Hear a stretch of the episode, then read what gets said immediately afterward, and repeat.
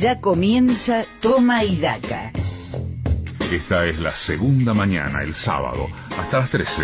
Política, economía y toda la información que necesitas para entender la semana que pasó y estar listo para lo que viene. Un equipo para explicarte lo que pasa en tu idioma. Toma y Daca, Mariano Martín, AM750, hasta las 13. Somos una señal.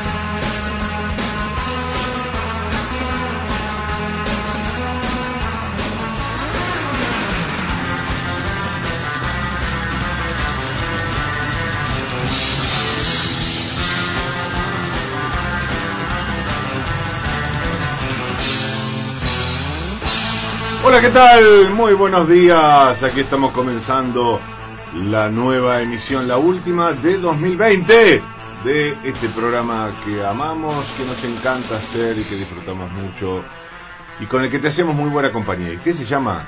Toma el Daca.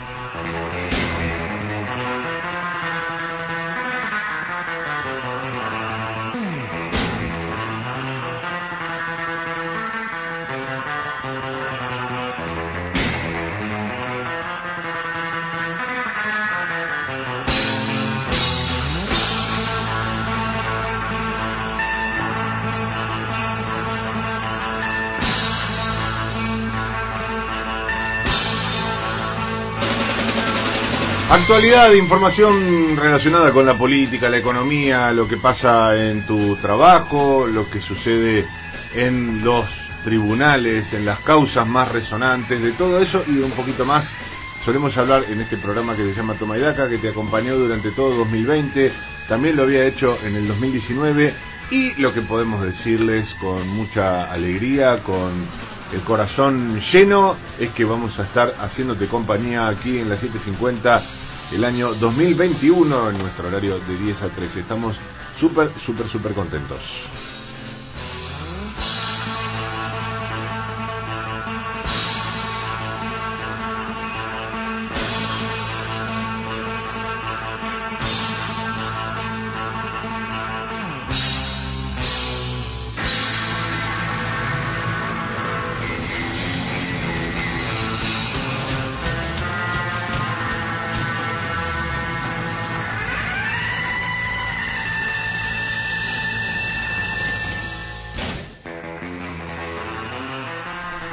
Con la operación técnica de la grande de grandes, Carla Borria, con la producción ejecutiva, plenipotenciaria, periodística y general de Manuel Herrera, con el equipo de Toma y Daca que está en pleno, con Patricia Bali, con eh, Gabriela Pepe, con Julián Ellensby y quien les habla, Mariano Martín.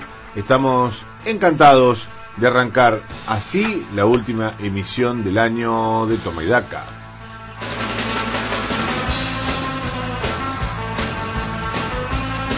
Y en estos días tan emotivos de evocaciones permanentes, de balances, de saludos, de bienvenidas, de despedidas, etcétera, etcétera, va mi abrazo, mi saludo, mi beso y mi medalla para nuestro querido amigo Quique Duplá, que hoy se despide de este horario que nos antecede aquí en las 7.50 para arrancar a partir del 9 de enero a las 17 horas.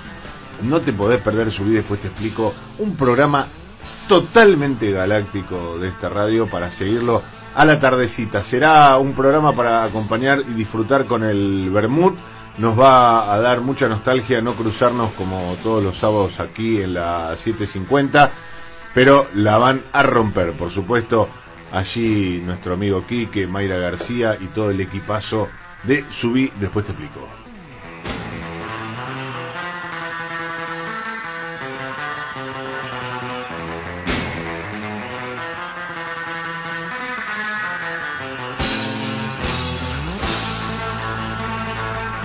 Y sigamos con lo último, ¿qué te puedo decir? Estamos todos tirando los últimos cartuchos, casi, casi nos quedan balas de fogueo, pero estamos contentos, estamos felices, estamos vivos, estamos bien, estamos mirando todavía hacia dónde van a ir las primeras vacunas contra el coronavirus. Y la verdad que si eso no te despierta un poquito, una lucecita de esperanza, me parece que tenés el alma medio seca. Por ahí todavía estás mirando una película o una serie sobre la Guerra Fría, capaz que alguien te dijo que estaban dando Siegfried y los agentes del caos dando vueltas, tratando de vendernos una cosa extraña. Hay cuestiones que ya la posmodernidad se ha encargado de rebatir ampliamente. Tenemos las primeras vacunas en la Argentina, eh, había mucha eh, mucho descreimiento respecto de que el gobierno pudiera cumplir ese propósito que el propio Alberto Fernández había expuesto en varios foros de que iban a estar las primeras dosis en Argentina y eventualmente arrancar el proceso de vacunación antes de fin de año y todo indica que ambas cosas han sucedido o están por suceder. En el caso del arribo de las vacunas ya están aquí en suelo argentino distribuyéndose en las provincias.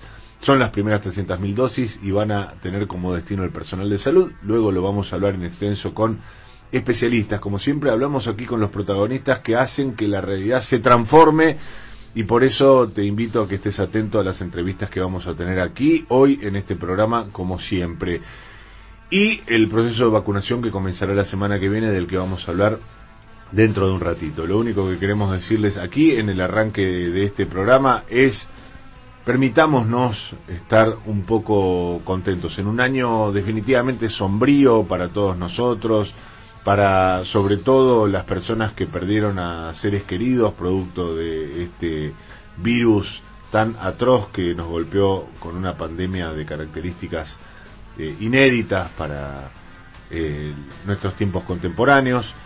Lo cierto es que hay una vacuna y ya están llegando otras y ya hay un Estado que promete estar presente. Vamos a exigirle que lo esté porque de alguna manera eso es lo que se votó en diciembre, eh, en octubre del año pasado. Ojalá así suceda y ojalá este, esta pandemia empiece a formar parte del pasado. Así le damos comienzo a una nueva emisión, la última de 2020 de Toma y Daca.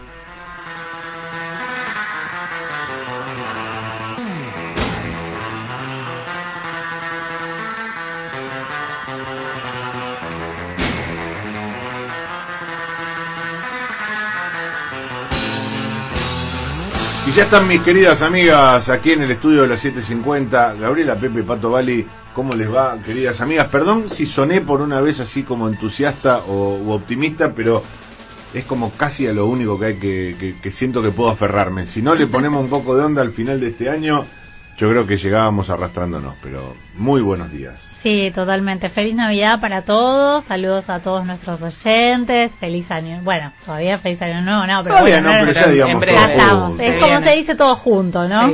Felices fiestas. Felices fiestas en Feliz Navidad, es cierto, para que, que, ha pasado y a mí me da la impresión de que ya como pasaron dos días es como lejos, pero no, no es lejos. La Navidad, decís, pero falta porque ahora hay que esperar a los reyes, todos, ahí como está todo el periodo de Navidad recién arrancó.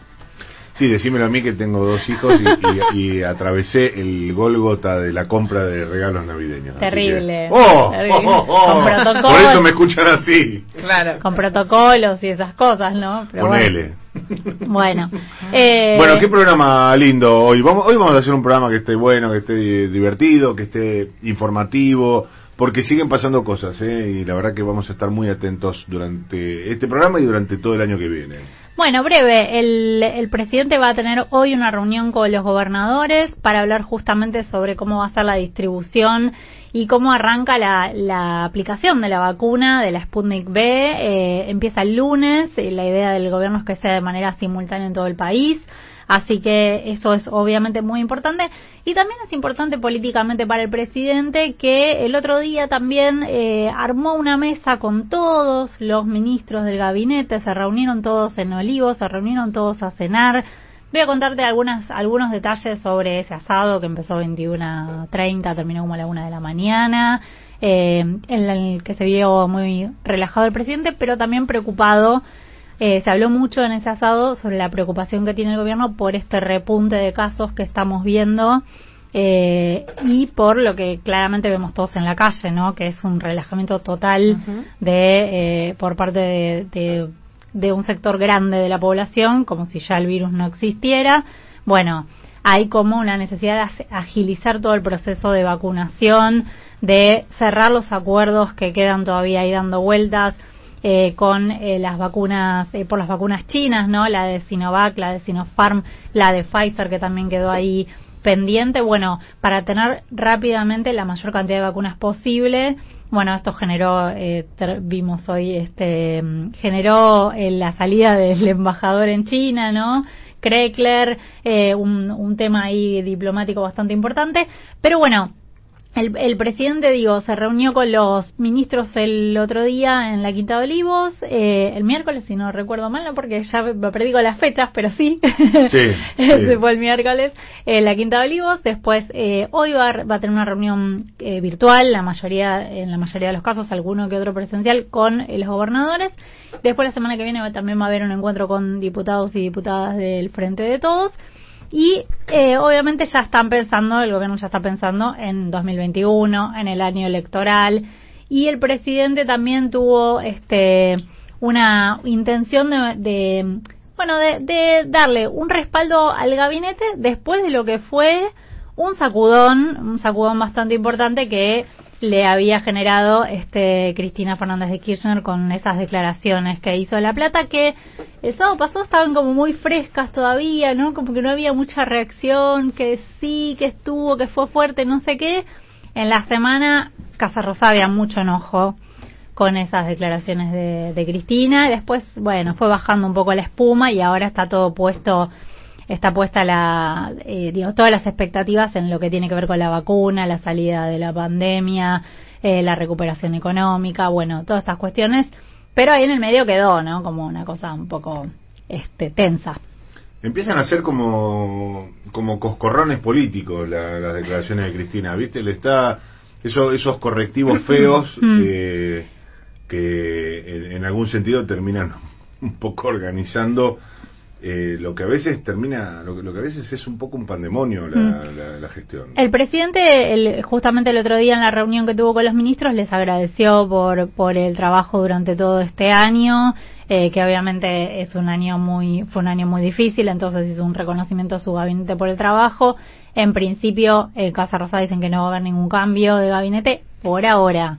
Nunca va a haber un cambio. Eh, que, que parezca que responde a un pedido, en este caso de Cristina, ¿no? Que puede ser que en marzo, abril, cuando haya una especie de relanzamiento eh, y que, bueno, hayamos atravesado el verano con la vacunación de por medio y eso, bueno, puede ser ahí que haya alguna algún movimiento, ¿no? Lógico para enfrentar el, el año electoral. El año que comienza, que será totalmente distinto a, a 2020, o quizás no, quizás no sea tanto mejor, pero uno ya podría decir que es el año de la, de la salida de la pandemia. Uno, uno fue el de la entrada y queremos aferrarnos a una esperanza de que este es el año, eh, que 2021 será el año de la salida. Pato Bali, eh, ¿nos podemos eh, esperanzar también con que la economía empiece a pegar un repuntecito? Eh, va a ser espectacular, como dicen algunos funcionarios, porque yo me asusto cuando un funcionario dice vamos a tener un Mm. crecimiento a tasas chinas. Ay, yo me empiezo a agarrar porque viste digo, ¿para cosas, qué? ¿no? ¿Por, por qué? ¿Por qué te ¿Para metes qué la ahí? quemás? Claro, exacto. Salí de ahí, maravilla. Si hay algo que no se puede predecir acá es, es, la, es la economía, así que eh, tratemos de, de no de no hacer este tipo de pronósticos. Pero pasa, ¿eh? No, Sí, no. sí, sí. Viste, no, no, no, sé si estoy inventando, pero eh, vos escuchás a funcionarios Todo que dicen... indica que, que el año que viene vas a tener un rebote, ¿no? Vas a ver un salto en la economía que va a ser del 5%. ¿Eso es una tasa china? Sí, pero eso no es crecimiento. O sea, no llegás a cubrir la mitad de lo que perdiste este año. Eso siempre hay que tenerlo, ¿no? En mente. Eh, Ya nos viene pato a arruinar todo. ya, ¿te ya está, está, chicos. No, no, no, yo la banco, yo la banco, ¿eh? Yo la banco porque Yo quería Eh, brindar el 31 pato. yo tengo una mirada, una mirada más, este... Prefiero saber que está todo peor, todo mal, y después sorprenderte porque algo sale bien. Claro. Eh, no, o sea, la, la, idea es ir hacia una recuperación. Los últimos números ya lo están ya, ya lo están mostrando. Igual da la sensación de que no va a haber posibilidad de, digamos, eh, relajarse mucho, ¿no? Eh, no va a haber vacaciones prácticamente para el equipo económico, para nadie en el gobierno, porque están todos abocados al, al, al plan de vacunación.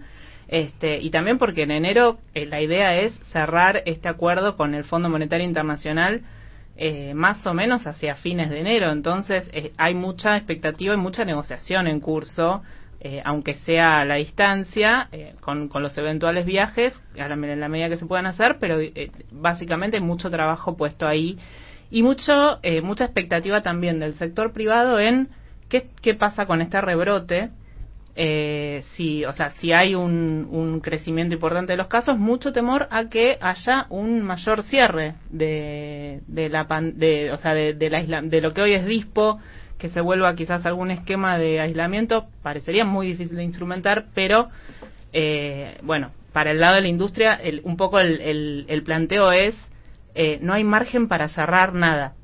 Entonces, ahí está ¿no? todo el equilibrio que están haciendo hoy de vuelta entre salud y economía para ver este, cómo mantener un poco la actividad sin que eh, se desmadre le- eh, la, la cuestión sanitaria, ¿no? Obviamente. Sí, sí, por supuesto.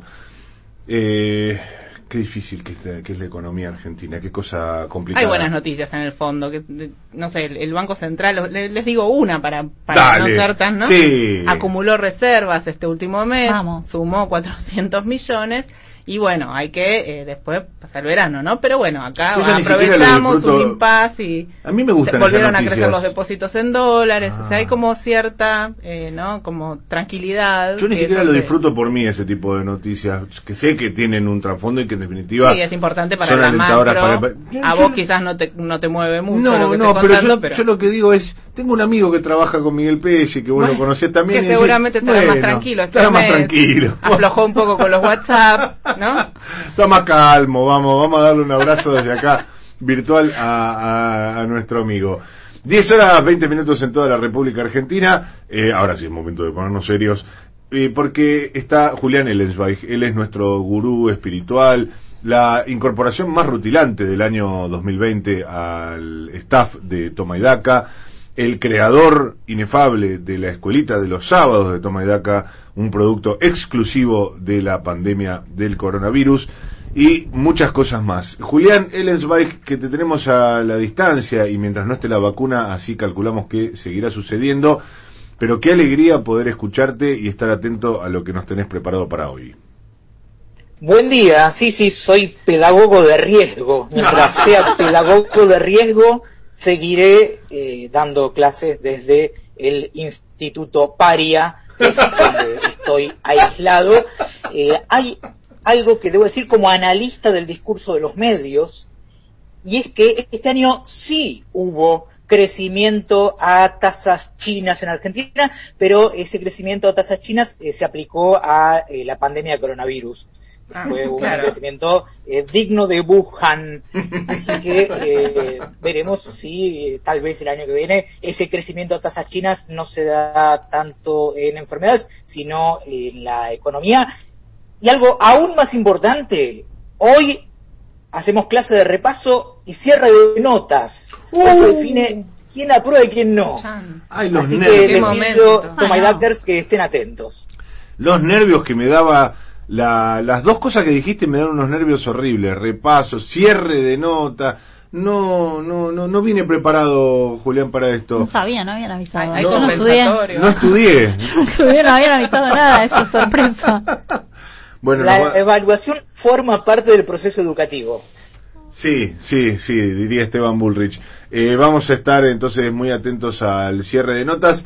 Yo les recomiendo fuertemente que se queden en AM750, que permanezcan durante toda la emisión de Toma y Daca, que por supuesto sigan prendidos, porque después está, qué gusto, qué placer anteceder a la reunión cumbre del gran Carlos Ulanowski y su equipazo. Pero hoy Julián Ellsbeck nos tiene ese, ese gran hito por delante que es la escuelita de los sábados de Toma y Daca. 10 horas 23 minutos, tenemos un montón de cosas para compartir, tenemos eh, notas, como siempre te digo, a los protagonistas, tenemos anticipos, análisis, muy buena música, ¿eh? hoy, hoy me vine inspirado para escuchar muy buena música en el cierre del año. Elegí, mirá qué pavote que soy, elegí temas contentos. Hay temas que nos pongan un poco alegres, así que esperemos cumplir con ese propósito. Vamos a una brevísima tanda. ¿Querés comunicarte con nosotros? Sí, claro.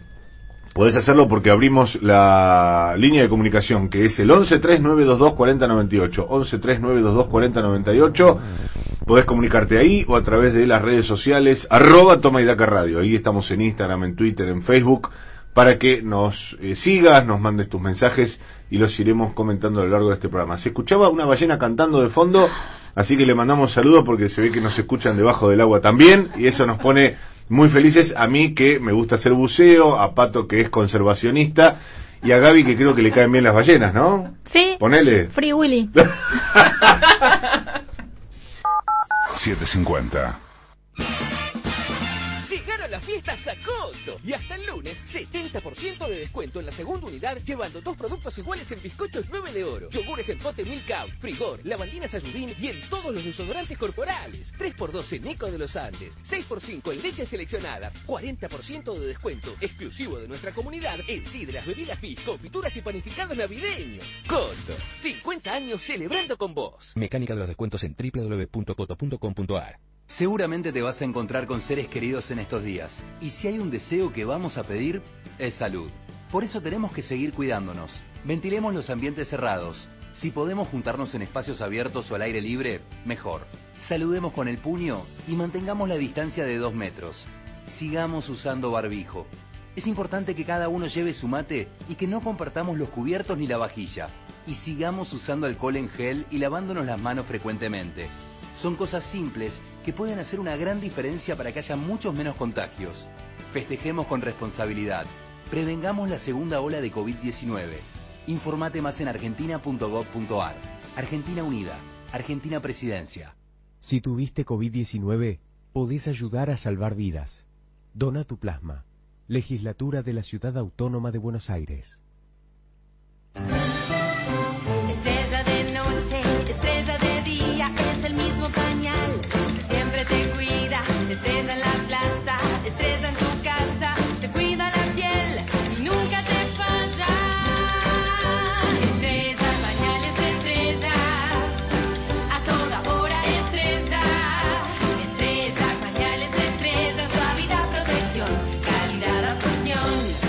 Pañal para la noche y el día.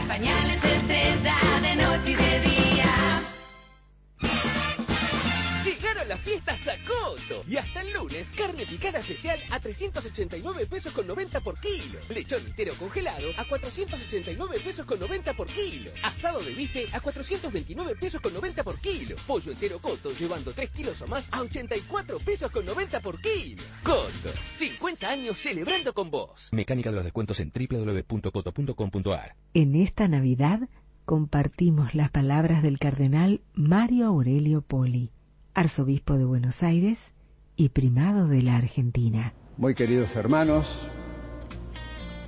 estamos próximos a la Navidad. El pesebre nos regala esa delicadeza de Dios. Es como una nueva caricia que nos hace nuestro Padre Dios en este tiempo de pandemia. Con el pesebre recordamos que Jesús se hizo niño, se hizo frágil, como uno de tantos, como esos que se están gestando en los santuarios de la vida, que son las madres. Que el Señor que viene a salvarnos, que también nos sana, nos perdona, sea también una gracia en esta Navidad para no perder el aliento y la esperanza de permanecer unidos y muy fuertes. No sabemos lo que va a tardar esta pandemia, lo que sí sabemos es que con Él lo podemos todo. Que el niño Jesús sea la alegría en el hogar de ustedes, en el nombre del Padre, y del Hijo, y del Espíritu Santo. Amén. Nace Jesús, hermano de todos. Vuelve el teatro al Caras y Caretas. Dos fines de semana en diciembre, presentando la temporada 2021. Los esperamos en el Centro Cultural Sarmiento 2037. Volvemos a los escenarios. Conseguí tus entradas a precios populares en Alternativa Teatral. Vuelve el teatro al Caras y Caretas. Una señal.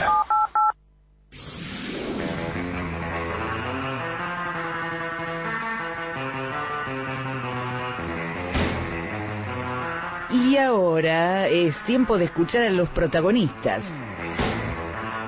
En la señal, en AM750, en Toma y Daca, es momento de entrevista. Entrevista.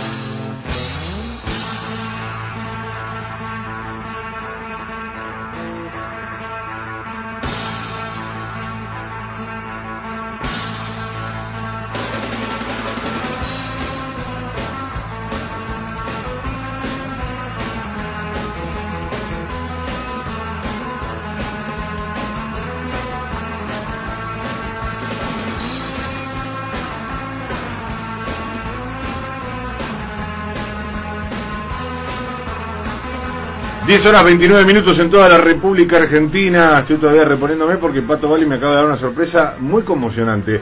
Después, después la vamos a comentar, pero ahora es momento de actualidad. Ahora es momento de meternos de lleno en el tema más eh, urgente y más importante que tenemos por delante los argentinos. Y te diría los terrícolas. claro, ¿por qué no vamos a decirle las cosas por su nombre? Los terrícolas, ¿cuál, ¿qué es lo que más nos preocupa en este momento? La vacuna contra el coronavirus. De eso estamos hablando en estos momentos porque ya llegaron las primeras 300.000 dosis a la Argentina eh, de la vacuna Sputnik B. Y eh, bueno, hay un gran operativo por delante, eh, hay mucha expectativa por el resto de las vacunas que están arribando. De todos esos temas le queremos preguntar a Arnaldo Medina, que es el eh, secretario de Calidad en Salud del Ministerio de Salud de la Nación. Buen día, Medina, Mariano Martín y el equipo de Tomedaca, los saludamos. ¿Cómo va? Hola Mariano, equipo, ¿cómo están? Bien, muchas gracias por atendernos. Eh, ¿Empezaron a aflojar un poco o ahora es más tensionante la cosa? Porque me imagino que había mucha expectativa por la llegada de las vacunas, pero no sé si ahora es eh, abrumador eh, la perspectiva de la tarea por venir. Y no, no, no, no aflujó. La verdad es que eh, un poco teníamos la expectativa, bueno, como tantas expectativas que nos hemos hecho en esta pandemia que, que después no se cumplen, eh, es decir, eh, un poco este, uno hace especulaciones, por ejemplo, respecto a, a la probable llegada de una segunda ola, ¿no?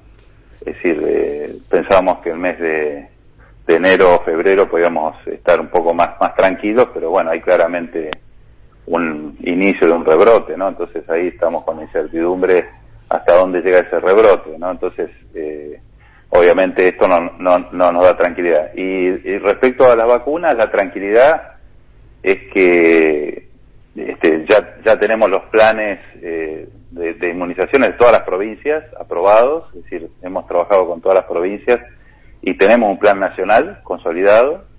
Esto significa que sabemos, bueno, a quién vamos a vacunar, cómo vamos a empezar, eh, eh, cuál va a ser la logística, cuáles van a ser los centros de vacunación. Es decir, todo eso está, está previsto. Eh, y bueno, un poco la, la llegada de las, de las primeras vacunas eh, em- empieza este, a poner en marcha este plan que poco a poco se va a ir eh, acelerando, ¿no? En la medida que, que también vayamos este, ganando en, en principio en la llegada de las vacunas, ¿no? Es decir, en la provisión de vacunas. Y en segundo lugar, en, en, este, en, eh, en, en el entrenamiento, ¿no? En, la- en medida que empiece a fluir el plan, este, lógicamente se va a ir ganando en velocidad y capacidad para vacunar. Eh, Medina, ¿cuál es, eh, sabiendo siempre que hay un grado de provisoriedad y está pendiente la reunión virtual que tendrá el presidente de la Nación con los gobernadores esta tarde, pero la perspectiva es de comenzar concretamente qué día el proceso de vacunación de la semana que viene?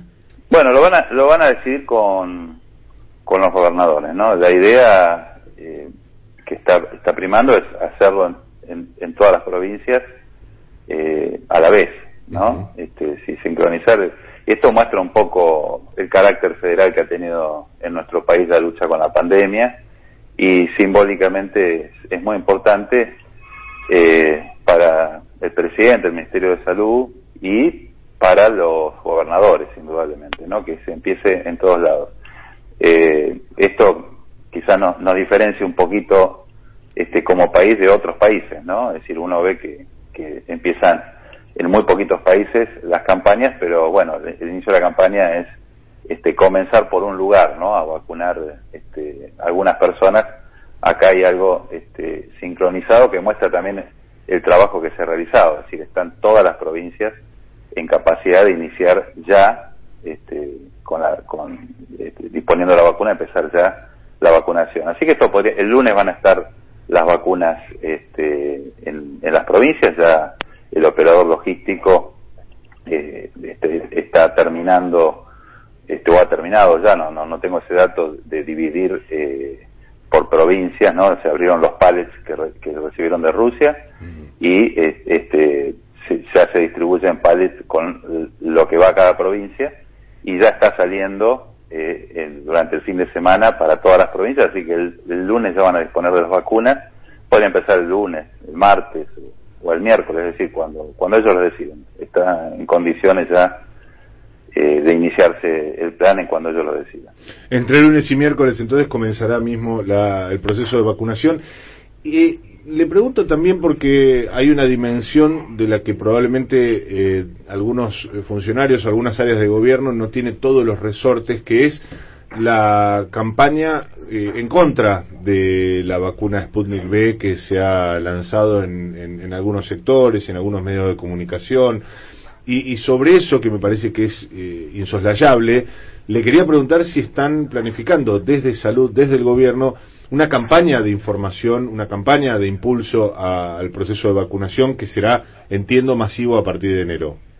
Sí, sí, sí, se está planificando, sobre todo, este, más allá de lo que diga la, la- la oposición, ¿no? Que, este, o ciertos grupos de la oposición, porque también hay gobernadores de la oposición que han apoyado fervientemente la llegada, la llegada de vacunas y, y bueno, lo demuestra que todas las provincias, todas, eh, van a iniciar la campaña, o sea, ninguna eh, dice no, no vamos a aplicar la vacuna, eh, sea cual sea el partido político, pero eh, digamos lo que dicen algunos este, eh, miembros de la, de la oposición eh, no nos debe preocupar para la campaña. La campaña tiene que estar dirigida fundamentalmente a que eh, las personas eh, tengan información, este, ganen en, en confianza ¿no? con, respecto eh, a las vacunas.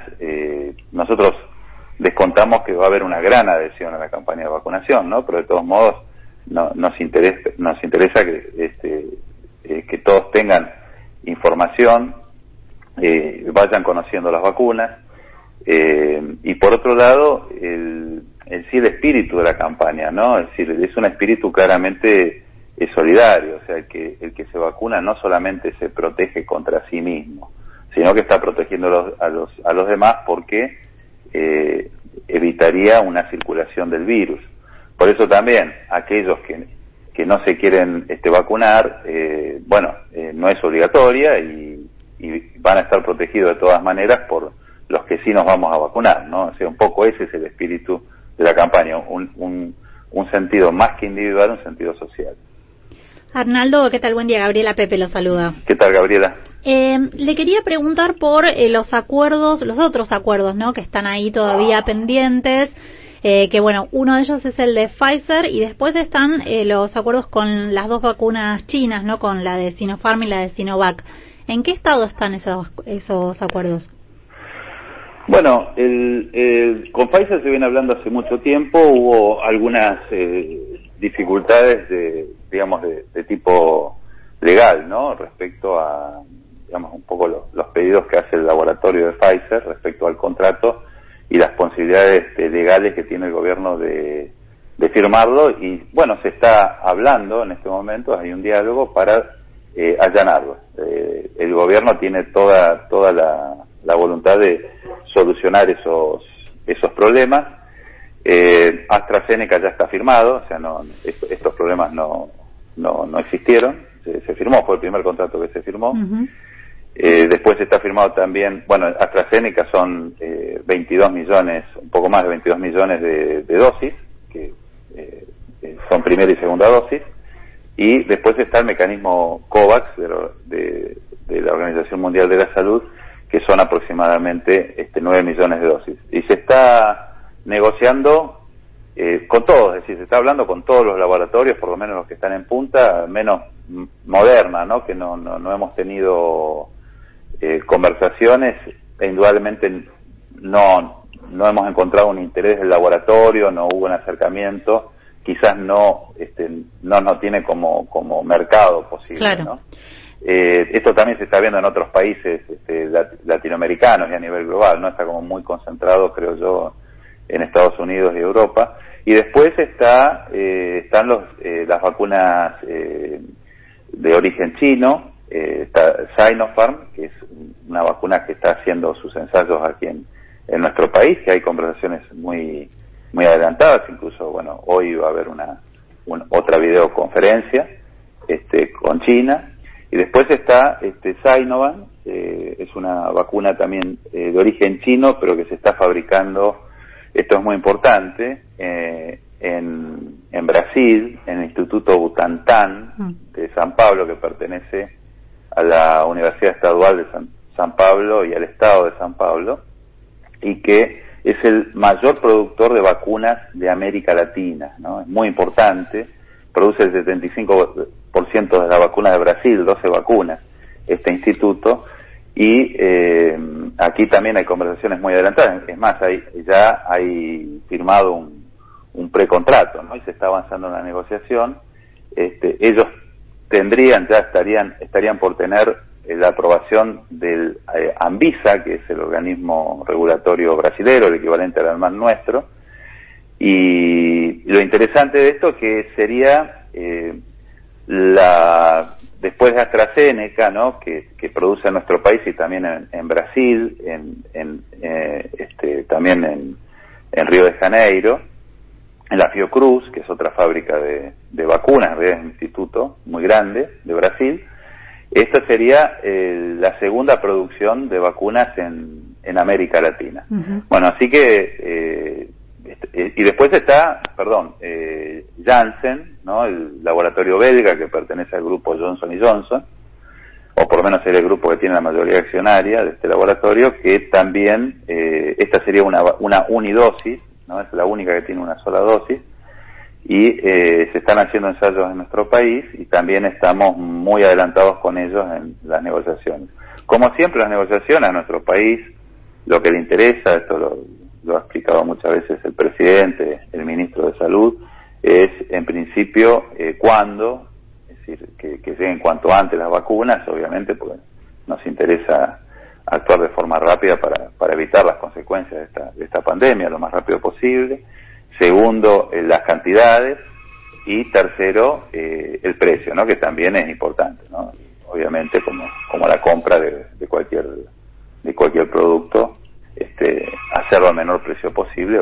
Y, y- incluso entre las vacunas también hay, hay diferencias de, de precios muy importantes. Claro, o sea que hasta el momento por las que ya tenemos aseguradas entre las vacunas Sputnik B y las de la vacuna de AstraZeneca, eh, estaría entonces aseguradas vacunas para 23 millones de personas con esa con esos números más lo de Covax sería así y en ese caso le pregunto eh, si las otras vacunas col- eh, sobre las cuales se están negociando serían para la población que no es de riesgo digo qué pasa con los que están entre 18 y 60 años eh, sin enfermedades eh, prevalentes Bueno, en principio sí, eh, es decir, eh, lo que, digamos, la, la población estrictamente de riesgo son 12 millones y medio de personas, sumados a- este, algunos esenciales, eh, maestros, por ejemplo, estaríamos hablando de 15 millones este, de personas, que sería, digamos, la, la primer este, población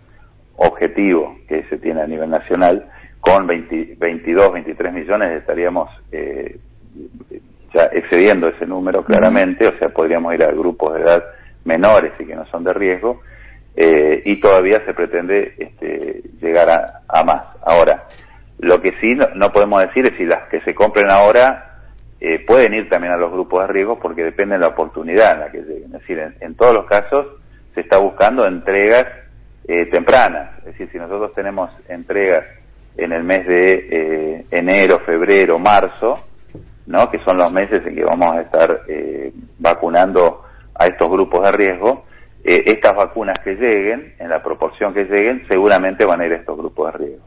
No sé si se entiende bien, ¿no? Es decir, eh, todas pueden ir a los, a los, a los grupos eh, de riesgo. Es, es probable que eh, ya algunas vacunas que van a venir este, un poco después, eh, por ejemplo las, del, las, las que vienen por el mecanismo COVAX, ya no vayan a grupos de riesgo. Claro. ¿no? Porque este, ya vendrían después del mes de marzo. Bueno, no sabemos todavía, hay alguna probabilidad que lleguen, pero en este caso ya no irían a grupos de riesgo. Pero eh, se está este, negociando en todos los casos, eh, lo que se está buscando son eh, entregas eh, lo más lo más temprano posible. Medina, ¿qué tal? Patricia Bali lo saluda.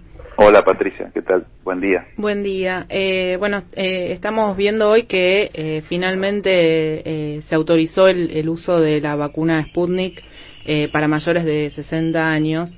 Y, y bueno, eh, imagino que eso es una, eh, digamos, es un reaseguro para la, campaña que se estaba, eh, que, está por empezar. Y quería consultarle eh, también cuál es el- la diferencia de precio que hay entre las distintas vacunas y cuánto influye eso en, en las decisiones que está tomando el, el gobierno, considerando que bueno que Argentina está en una situación económica también complicada.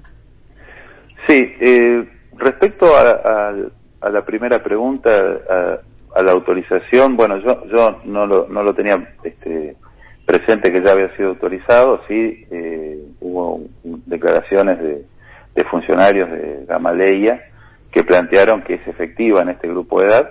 Pasa que eh, en, en Rusia eh, nosotros descontamos que se va a autorizar, pero como ellos autorizan por grupos de edad, no la, no la autorizaron globalmente, sino que van autorizando por grupos de edad, este, ellos se han tomado un tiempo para seguir analizando datos. El ensayo fase 3, que es la, información que llegó este, a, la Argentina y que, digamos, el que ha tenido eh, eh, el ANMAT, eh, acá hay, que- hay que aclarar algo, ¿no? Eh, más allá de que este, se habla de, de la diferencia, ¿no? En, el registro que tuvo Pfizer y en la autorización que ha tenido la, la vacuna Sputnik, eh, que esta, esta se ha explicado bastante por qué esa diferencia. El tratamiento dentro, dentro del ANMAT ha sido el mismo, es decir, eh, en el caso de que la va- vacuna Sputnik hubiera presentado algún laboratorio local ¿no? y hubiera pedido el registro, eh, se podría haber registrado también porque ha tenido el mismo este, papeleo, la misma información y este, tuvo el mismo análisis. Eh, el análisis del ensayo fase 3, este, que, que se abrió, eh, muestra que la vacuna es efectiva para todos los grupos de, edad que se estaban analizando en el ensayo y plantea que los de más de 60 años tienen la misma seguridad y la misma efectividad que el resto de los grupos. Simplemente la Argentina este, no lo va a utilizar para este, mayores de 60 años, en principio porque el plan estaba diseñado así, ¿no? que se empezaba por los trabajadores de la salud con las primeras dosis. En segundo lugar, porque eh, como es un acuerdo Estado-Estado, la Argentina eh, va a tomar en cuenta las aprobaciones que tiene el Estado ruso para utilizarla en Argentina y vamos recibiendo la, la información que nos va llegando del, del Estado ruso en la medida que van este, ampliando esa, esa aprobación sobre, sobre grupos de edad. Eh, Bueno, Medina, por eso, sí. por eso lo, lo ponemos en autos, porque esto es una información realmente sí. muy, muy reciente, eh, que este mismo sábado el Ministerio de Sanidad de Rusia aprobó, dice la información, cambios en las instrucciones de uso del medicamento, de modo tal que los ciudadanos mayores de 60 años también podrán vacunarse contra el coronavirus. Esto es una declaración de Mijail Murashko, el ministro de Sanidad de la televisión pública de la Federación Rusa de, de hace instantes. Ah, perfecto. Bueno, yo no, no tenía ese dato, gracias por, por, por, por dármelo, no lo tenía, pero nosotros descontábamos que eso iba a llegar, ¿no? Es decir, no, no teníamos dudas respecto a... Porque el ensayo clínico es muy claro, ¿no? El, el ensayo ellos lo hicieron sobre todos los grupos de edad, no es como se ha dicho. Eh, a ver, perdón, eh, Medina, uno entiende que esta información está, re- eh, obviamente eh, tendrá que ser eh, ratificada por vía diplomática, Sí. etcétera, etcétera, pero eh, eh, eh, de ser así, esto permitiría ya que las dosis que empiezan a llegar a partir de enero podrían sí aplicarse a los mayores de 60 años. Sí, sí, sí, por supuesto. Aparte nosotros, este, un poco la, la, la información que teníamos es que iba a estar aprobado antes de fin de año, eh, como ustedes lo están manifestando, si es hoy, bueno, es- está dentro de las especulaciones que teníamos, pero vuelvo a repetir, eh, el ensayo es muy claro respecto a eh, la seguridad y, y la eficacia en grupos de mayores de 60 años, eh, no es como se ha dicho, ¿no? Lo hemos escuchado todos, que eh, no estaba en ensayo clínico, que se estaba este, probando en mil adultos mayores más para, para tener información porque no se sabía. No, no, no, eso estaba en el ensayo clínico, que por otro lado es lógico, ¿no? Porque si está, este, se, se está ensayando sobre una vacuna, eh, la información que se quiere tener en, en primer momento es sobre los grupos más afectados. Todas las vacunas están incluyendo a este grupo. Eh, eso era lógico, ¿no? Pero bueno, eh, ya si se ratifica la, la información, bueno, obviamente este, podemos eh, eh, eh, certificar eso. Sí, sí, sí. porque- Arnaldo, eh, le Sí, hago sí. dos preguntas eh, cortitas. Eh, eh, una es si ustedes esperan que además eh, el Instituto Gamaleya publique eh, los resultados de fase 3 en alguna de estas revistas de prestigio que, bueno, muchas veces se miran, ¿no? Para ver eh, si efectivamente da, da seguridad, ¿no? La, eh, la, la vacuna. Eso por un lado. Y por otro lado, si nos puede aclarar qué pasó con eh, la cuestión de las negociaciones con China que derivaron en la salida del embajador Kreckler supuestamente porque había habido algún este alguna demora en la negociación por las vacunas.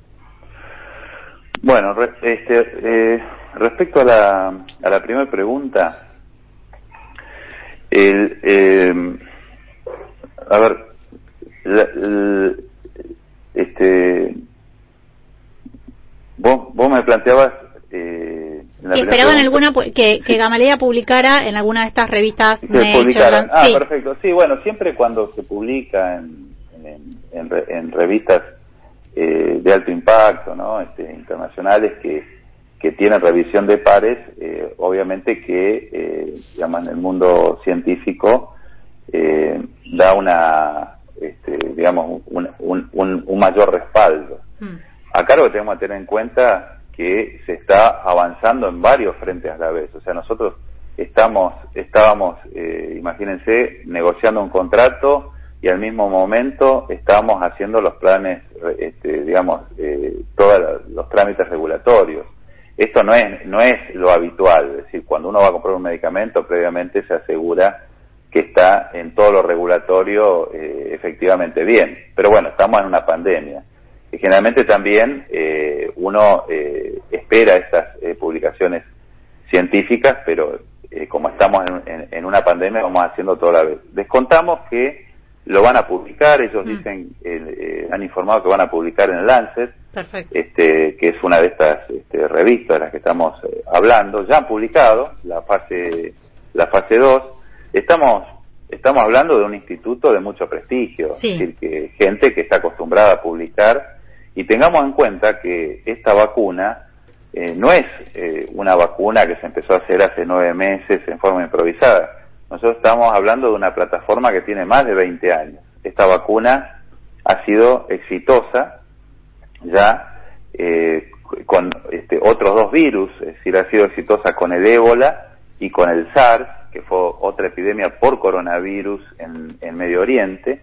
ha sido una vacuna muy exitosa, ha publicado en estos casos, se utiliza la misma plataforma, es decir, los dos adenovirus, este, el 5 y el 26 que se están utilizando eh, para el caso del COVID son los mismos que se, se han utilizado eh, para eh, las otras las otras vacunas, es decir, eh, a diferencia incluso, porque este, se habla mucho de las diferencias con, con, con otras vacunas que ya han publicado, pero a diferencia, por ejemplo, de este, la de Pfizer, la de Pfizer sí es novedosa, es una nueva tecnología, eh, se Claro, está las probando plataformas con el de- COVID de- exclusivamente, Sí. esto estamos hablando de una, de una de una plataforma Ya probada muy pero muy conocida, muy probada y de un grupo científico muy reconocido. Medina. El Instituto Gamaleya tiene hasta premio Nobel, es decir, es muy importante. Medina, perdón que, que le, le- le repregunte, pero estamos sobre las noticias y no queremos fallarle al informativo, pero sí necesitaríamos eh, una última reflexión suya, le pedimos muy breve, sobre el- lo que le preguntaba a mi compañera. ¿Qué fue lo que pasó en China? Bueno, la verdad es que no, no es un tema que a mí me, compete, ¿no? Es un tema que tiene que ver con la Cancillería. Eh, nosotros estamos eh, avanzando con, con China. Es cierto, hemos tenido algunos periodos de, este, de silencio. Yo no, no le sé decir en cuánto tiene que ver eh, la embajada en China, pero eh, sí estamos este, avanzando con China y, y de hecho este sábado eh, ya estaba prevista una, una videoconferencia. Eh, no le puedo responder respecto al desempeño de, de ninguno de los diplomáticos que estaba este, o que está allí en la, en, en la embajada. Eso le pido disculpas, pero no es mi, mi métier, digamos, no es un tema del que yo Bastante, bastante claro nos queda que, que si había silencio en algún momento de la negociación, uno no debería ser difícil la trazabilidad de, de- de ese silencio en, en el medio de la gestión. No, pero esto- esto no, no lo vamos a poner a usted en ese compromiso. No, no, pero eh, de todos modos es algo que ocurre normalmente en toda en toda negociación eh, y, y tengamos en cuenta que hay una serie de circunstancias eh, que digamos que, que hacen difíciles a veces estas eh, este tipo de negociaciones, ¿no? Eh, temas desde eh, desconocimientos, este, temas eh, culturales, eh, diferencias respecto a este bueno a qué a qué es lo que digamos la- el grado de avance que tienen los ensayos clínicos o no el desconocimiento que existe bueno es a veces uno hasta que no tiene la información y se, y como les decía al principio lo que está atravesando permanentemente todas estas negociaciones que es muy importante y en esto está todo el mundo igual es que eh, se va trabajando en paralelo eh, cosas que en general se hacen secuencialmente en una en una este, etapa este, normal, ¿no? Eh, en este caso, porque estamos en una pandemia, eh, se va en paralelo con tres, cuatro procesos eh, a la vez que deberían ser eh, secuenciales. Uno debería esperar que primero este, terminen los ensayos, que se publiquen, este, que lo aprueben las autoridades regulatorias y después comenzar una negociación. Esto se está haciendo todo a la vez y en paralelo. Está claro. Medina, le agradecemos muchísimo. Eh, nos gustaría tener más tiempo. Lo queremos comprometer en algún momento para una nueva charla, porque nosotros vamos a seguir durante el verano. Quién sabe con una invitación aquí al estudio de las 7.50, pero eso lo iremos charlando con el correo de los días. Por lo pronto, gracias por su tiempo con nosotros. No, yo soy el agradecido. ¿eh? Un, placer comunicarme con ustedes y seguramente nos veremos próximamente. Muchas, muchas, muchas gracias. Arnaldo Medina es el secretario de Calidad en Salud del Ministerio de Salud y pasó por Toma y Daca. Le pedimos disculpas a Ricardo Álvarez que llega con las noticias de las 7.50. Presenta Maxi Consumo, el supermercado mayorista donde siempre ahorras algo más. Somos AM750. Derecho a la información. Es la hora 10, 57 minutos, humedad 67%, temperatura 26 grados 4 décimas. El presidente de la Conferencia Episcopal Argentina lamentó el debate de la ley de aborto. Oscar Ojea consideró que no es el momento oportuno para tratar esta iniciativa debido a la magnitud y complejidad de la crisis que atravesamos por la pandemia. Durante una misa en la Basílica de Luján, pidió también acuerdos fundamentales desde la dirigencia política, económica y social que permitan avanzar priorizando techo, tierra y trabajo para todos. Mendoza. El gobierno provincial impulsa inversiones en el sector energético.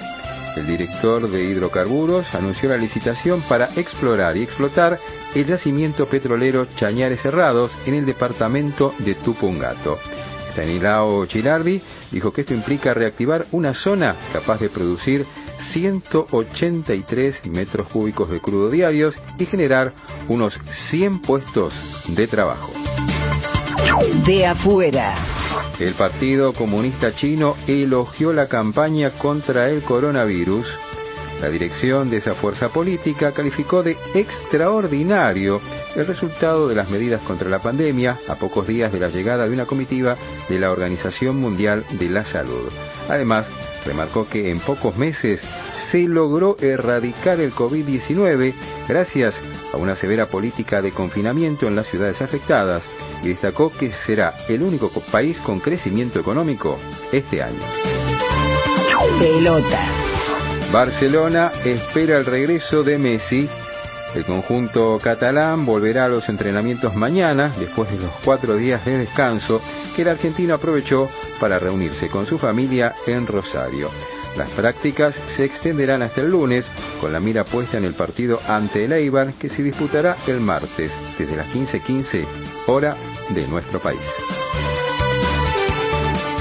Está despejado el cielo sobre Buenos Aires. Humedad 67%. Temperatura 26 grados 4 décimas. La térmica 27 grados 8 décimas. Ricardo Álvarez. Somos AM750. Derecho a la información.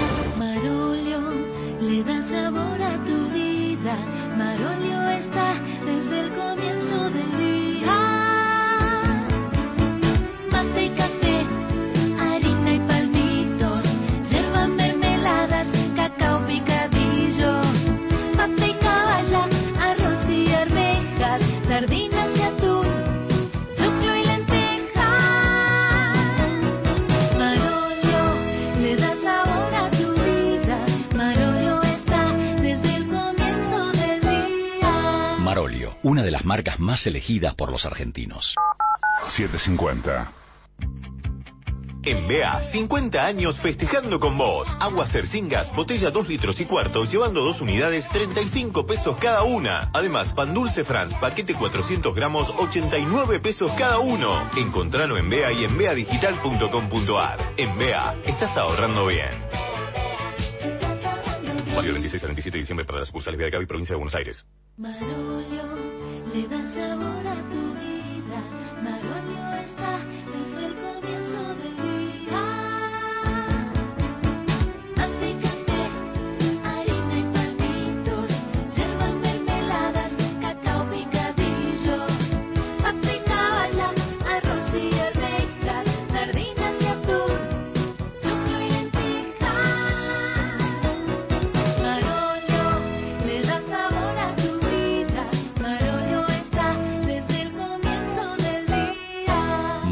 una de las marcas más elegidas por los argentinos. El mosquito que transmite el dengue se cría en recipientes que juntan agua. Para prevenirlo, elimina, da vuelta o tapa baldes, latas, botellas y neumáticos que no uses y que puedan acumular agua. Lava el bebedero de tu mascota todos los días. Destapa las canaletas, rejillas y desagües de lluvia. Rellena con arena los portamacetas. Desmaleza jardines y patios. Que el mosquito no se críe en tu casa. Evita que se reproduzca. Más información en argentina.gov.ar. Argentina Unida. Ministerio de Salud. Argentina Presidencia. Las cosas más sencillas de la vida son molto importantes, no se olvidan. La pasta del domingo, la alegría y el aroma pomarola en la cocina. Por calidad, molto conviene, porque si es molto, molto. Las cosas más sencillas de la vida ya volverán. Ahora quédate en casa. Te lo pide Molto, con más de medio siglo en la mesa de los argentinos.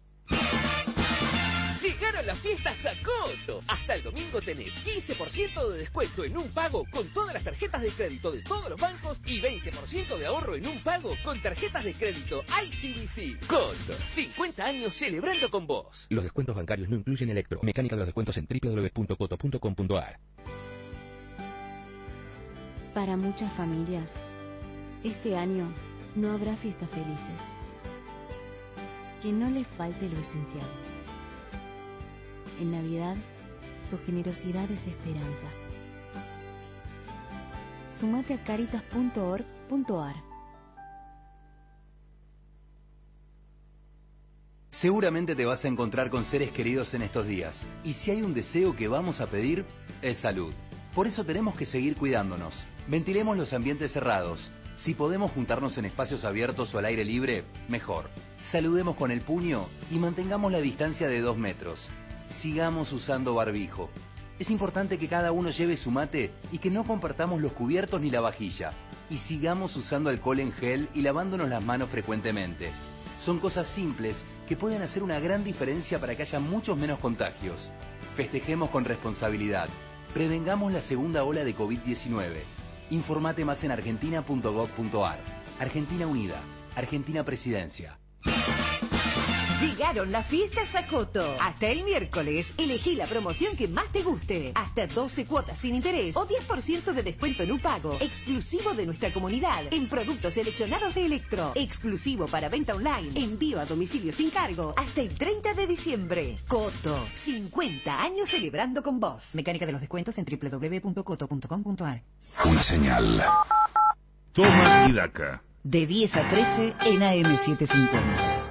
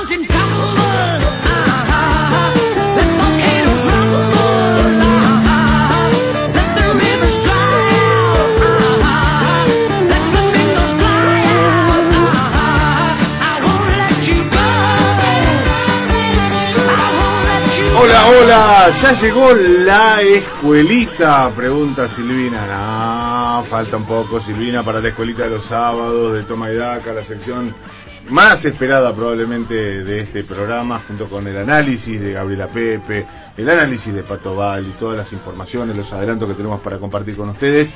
Pero sí, sí va a estar llegando en un ratito la escuelita de los sábados con toda la pedagogía, con el cierre del ciclo 2020. Va a ser un momento épico seguramente. Gente que se comunica mientras escuchamos un poco de Slade, hoy proponiéndome escuchar los temas más alegres posibles para el último programa del año.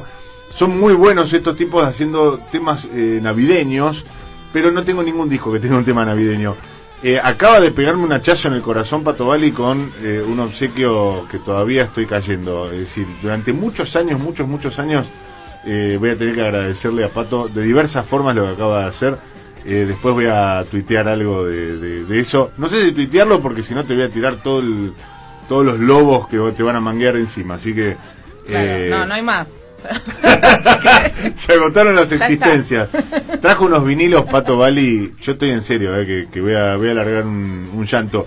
Y creo que voy a hacer una protesta, probablemente termine encadenado en la puerta de la M750, para exigirles a las autoridades que traigan una bandeja eh, tocadiscos. Entonces, poder eh, de ese modo Tranquilo. empezar a escuchar. Y sí, escúchame, ya eh, embanderémonos en, en pelotudeces, basta, ya está, ya pasamos un año.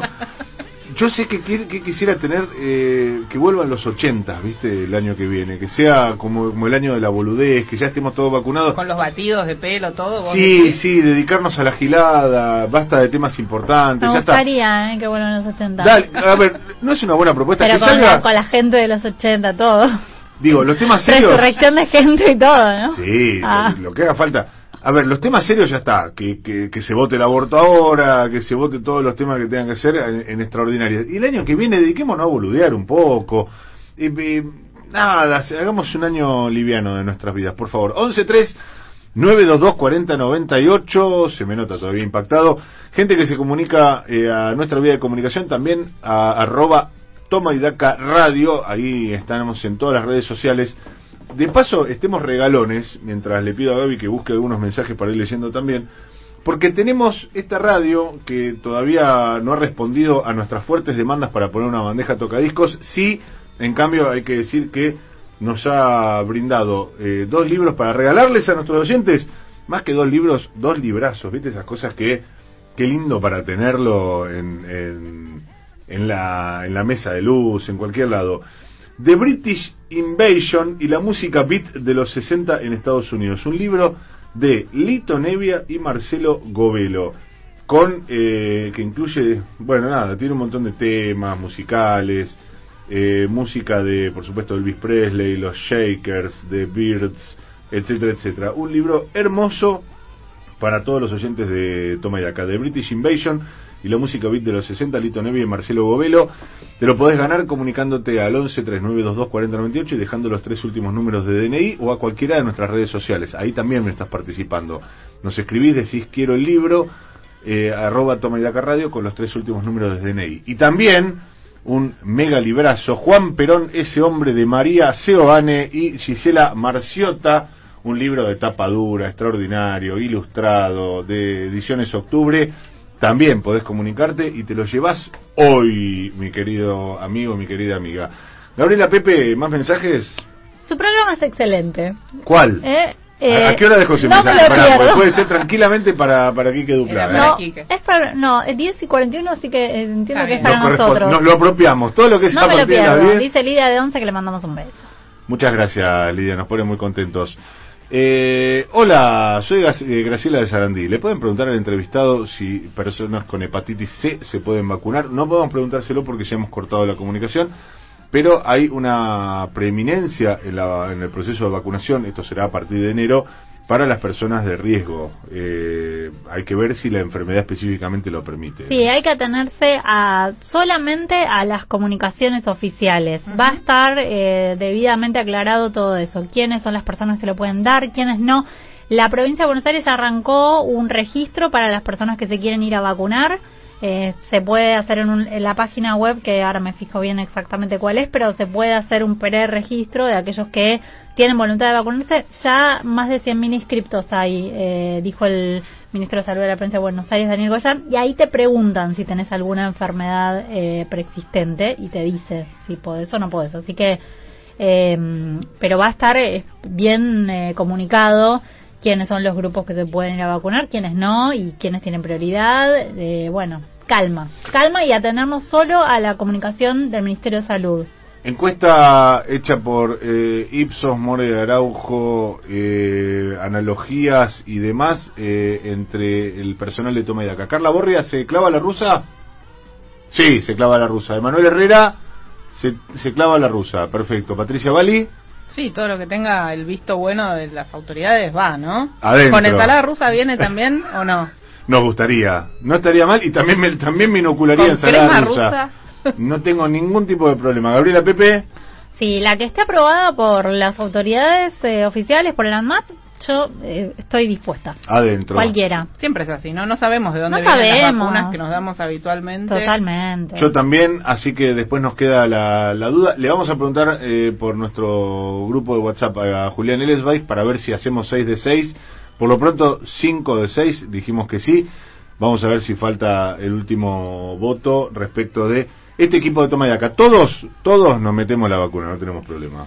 Mariano y equipo, buen día, felicidades para estas fiestas y gracias por cada sábado a las 10 en la AM750 en Toma de Daca, volver en el 20 2021 con todo, como siempre, Jorge, jubilado de San Cristóbal. Y les dejo por si se quieren registrar en la, em, para vacunarse en la provincia de Buenos Aires, tienen que entrar a vacunatepba.gba.gov.ar. Si ponen vacunate PBA En va- en Google, ya van a poder entrar directamente ahí. Como lo hice todo el año, hoy estoy firme con ustedes, pero estando en la misma vereda les digo que se han olvidado de destacar el olvido de darle el bono a las jubilaciones mínimas, las que son de las situaciones más afligentes y a la que tanto ilusionaron antes de las elecciones, dice Darío. Sí, correcto, cómo no embanderarse con cualquier reclamo eh, de promesas incumplidas a los jubilados. Eso siempre nos van a contabilizar en ese equipo. ¿Algún mensaje más? Después retomamos igual las vías de comunicación. Hola, Tomaidaca y equipo, lo mejor para ustedes. Siempre los escucho, buen año, quiero un libro, pero lo que más quiero es una vacuna, dice Rosa de Saavedra. Bueno, no te podemos prometer una vacuna, de última te anotamos para el libro y eh, veremos. ¿Qué más dice esto? Mariano y equipo, buen día, felicidades por estas fiestas y gracias por cada sábado a las 10 en las 7.50 en Toma y Daca a volver en 2021. Ah, sí, este es un mensaje que ya habías leído. Mira, o se repitió, qué sé yo. Pero como nos gustan los mensajes lindos, eh, después vamos a seguir leyendo. No queremos abundar en eso porque tenemos un montón de cosas para hacer por delante en este programa que se llama Toma y Daca.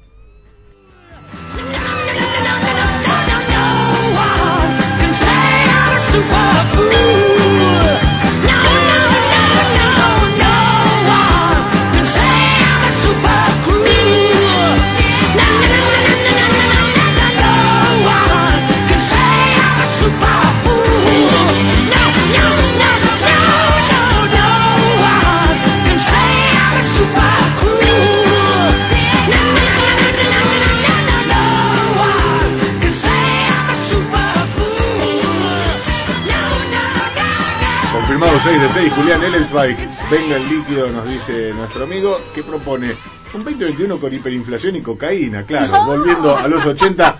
No sé si es el No, combo. Pero bueno, a ver, el tipo propone su 2021, sus 80. No, mejor otra cosa de los 80, el mundial. bueno, a ver, los 80 son así, División Miami también, hay un montón de cosas. ¿eh? Campeones del mundo. Cuenta.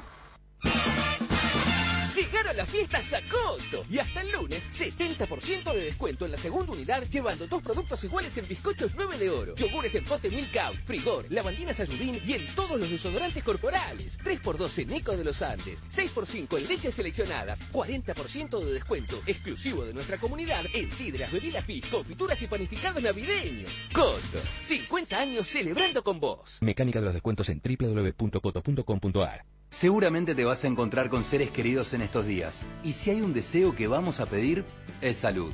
Por eso tenemos que seguir cuidándonos. Ventilemos los ambientes cerrados. Si podemos juntarnos en espacios abiertos o al aire libre, mejor. Saludemos con el puño y mantengamos la distancia de dos metros. Sigamos usando barbijo. Es importante que cada uno lleve su mate y que no compartamos los cubiertos ni la vajilla. Y sigamos usando alcohol en gel y lavándonos las manos frecuentemente. Son cosas simples que pueden hacer una gran diferencia para que haya muchos menos contagios. Festejemos con responsabilidad. Prevengamos la segunda ola de COVID-19. Informate más en argentina.gov.ar. Argentina Unida. Argentina Presidencia.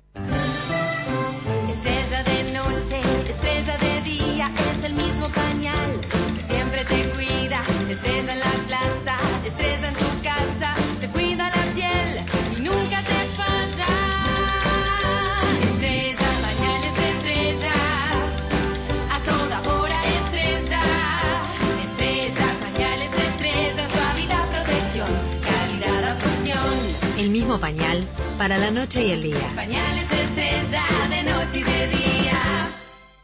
Una señal. Seguimos en Toma y Daca. Toma y Daca. Un equipo para explicarte lo que pasa en tu idioma. Mariano Martín en AM750. Mira, Patricia Bali, La economía en Toma y Daca es con Patricia Valli.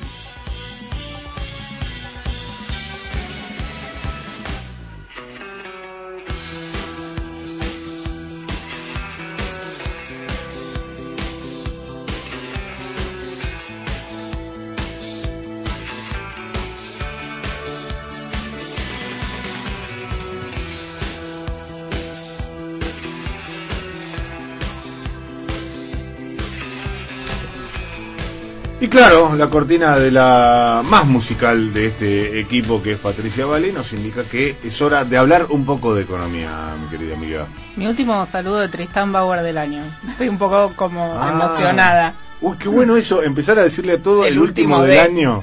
Ya está. Bueno, pero cuando era el, el 2019, no, sí, 1999, te habrá que venía el I2K, ahí sí que era el último del año, el último de la historia planetaria. Eh, Pronósticos fallidos.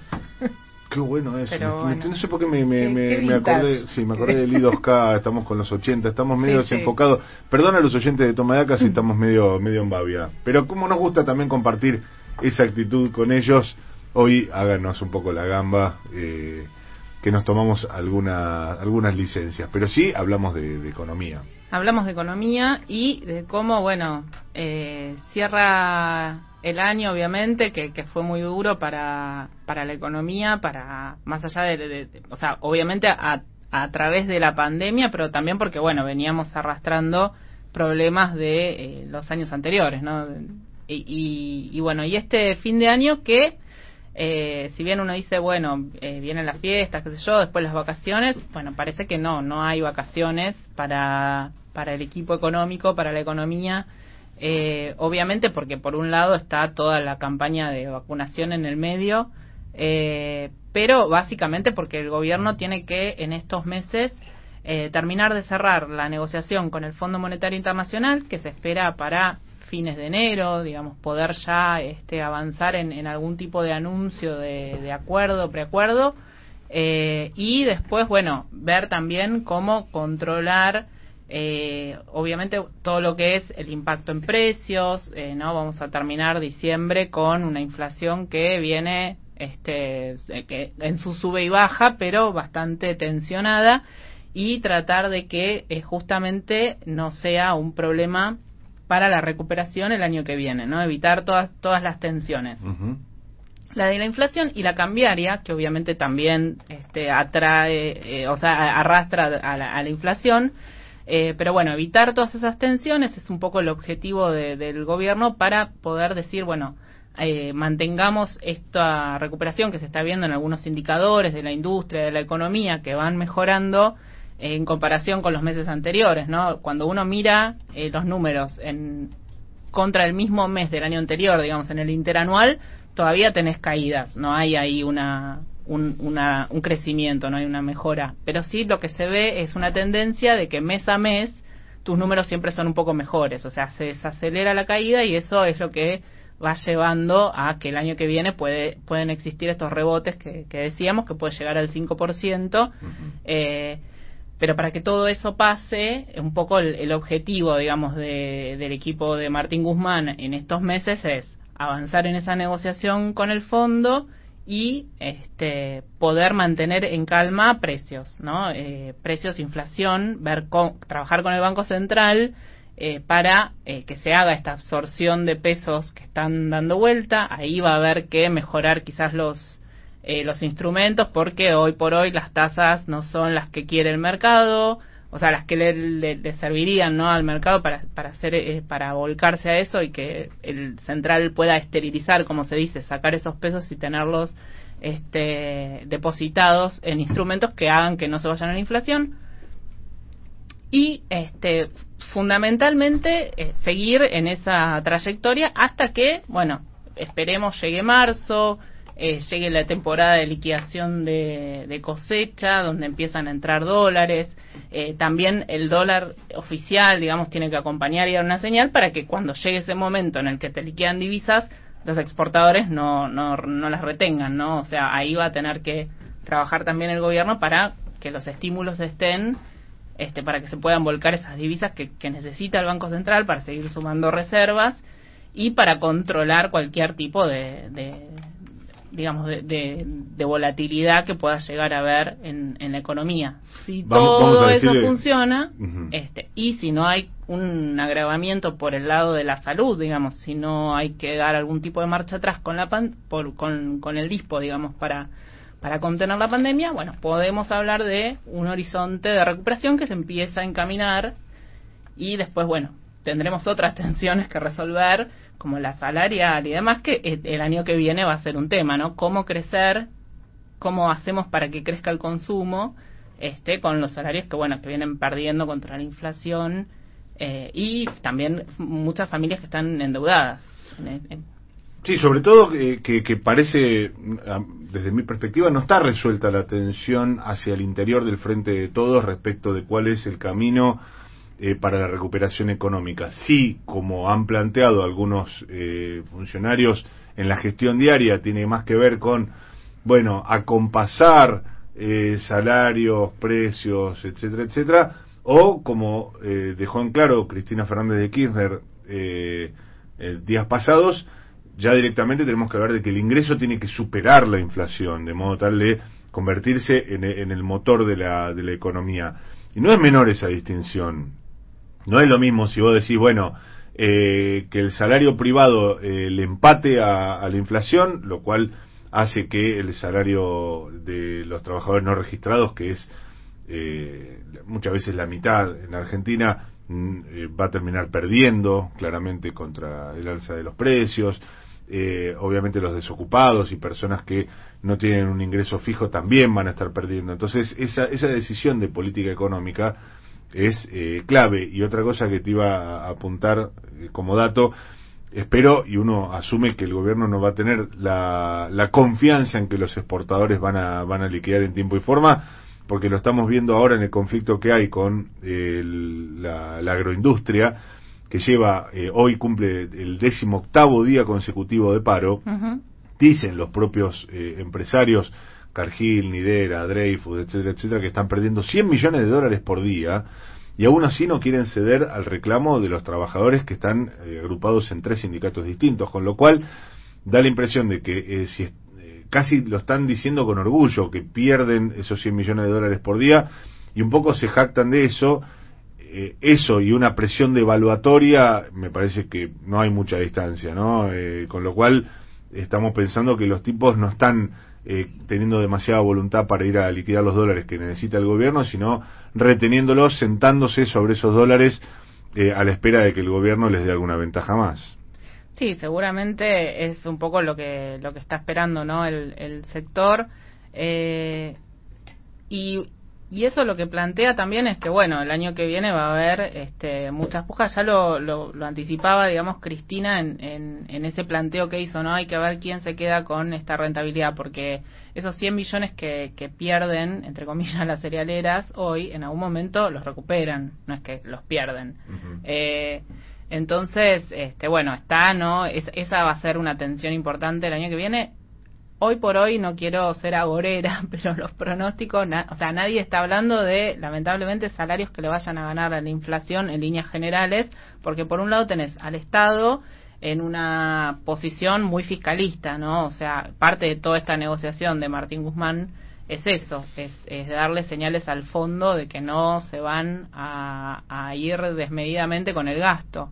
Entonces, eh, eso por un lado también te marca un poco el ritmo de lo que pueden ser el resto de, de, de los, de los reclamos salariales. O sea, te, mar- te fija una pauta. Si bien obviamente después el sector privado se maneja distinto, los sindicatos que tienen fuerza pueden negociar mejor, pero más o menos todos están no como en esa línea. Este, así que sin recuperación plena habrá que ver cuánto margen hay también para que los salarios le ganen a la inflación. Sí, yo creo que en, en esa tensión que no la estoy viendo muy reflejada, y de esto me parece que yo hago me, mea culpa personalmente, yo no la veo muy reflejada en los medios de comunicación, que esa vaya a ser la tensión que signe eh, la, la, la economía y la política económica 2021. También es cierto Hay que... elecciones también, ¿no? Hay que ver cómo vienen después eh, los números y, y- y- y cómo se acomoda esto en función de, de, bueno, de la campaña, ¿no? Que cómo vienen los números de, de- de- del, del oficialismo. Si bien son legislativas, este, bueno, esto lo, lo sabe más Gaby que, que yo, pero Sí, también va a depender mucho, eh, Pato, de si hay elecciones en agosto, si hay paso, Si hay paso, o claro. no. Porque también, digamos, si no, si son las si se suspenden las pasos directamente vamos a octubre, bueno, hay más tiempo para acomodar las cosas que si en, eh, arranca la campaña en junio o julio.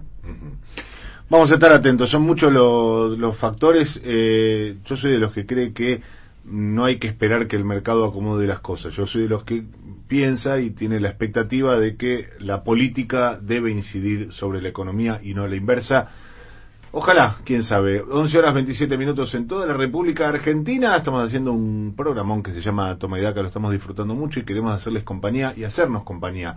Si vos querés hacernos compañía también, podés hacerlo a través del 11 3 922 40 98. 750. El mosquito que transmite el dengue se cría en recipientes que juntan agua. Para prevenirlo, elimina, da vuelta o tapa baldes, latas, botellas y neumáticos que no uses y que puedan acumular agua. Lava el bebedero de tu mascota todos los días. Destapa las canaletas, rejillas y desagües de lluvia. Rellena con arena los portamacetas. Desmaleza jardines y patios. Que el mosquito no se críe en tu casa. Evita que se reproduzca. Más información en argentina.gov.ar. Argentina Unida. Ministerio de Salud. Argentina Presidencia.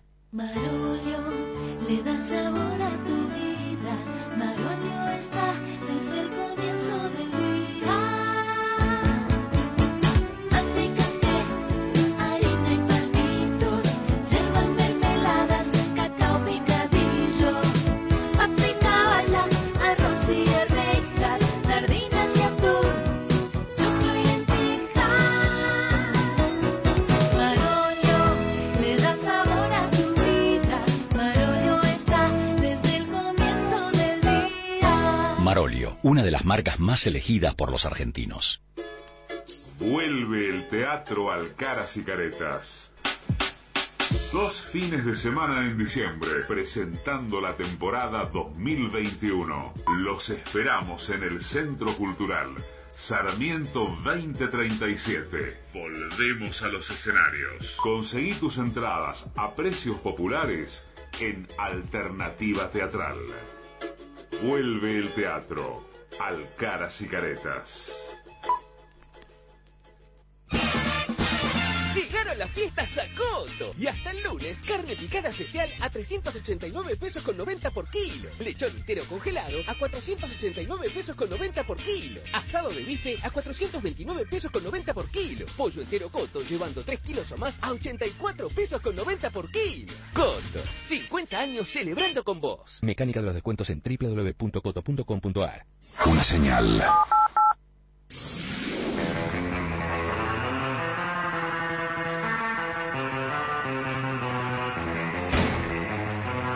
Y ahora es tiempo de escuchar a los protagonistas.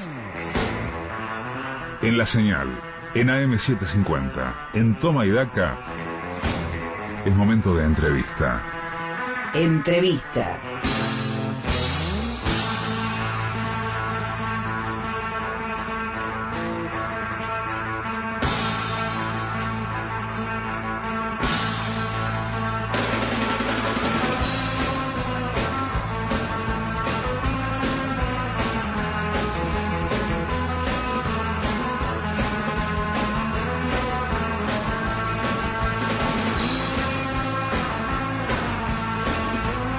Once horas 30 minutos en toda la República Argentina. Momento de hablar con otro protagonista porque nos interesa todo lo que está planificando el gobierno en cuanto a la mayor vacunación eh, contemporánea que está encarando esta gestión eh, y la gran expectativa respecto del resultado que podrá generar esta vacunación en los argentinos para volver a una suerte de normalidad. Alguna vez estaremos ahí de vuelta, será otra la normalidad, será mejor.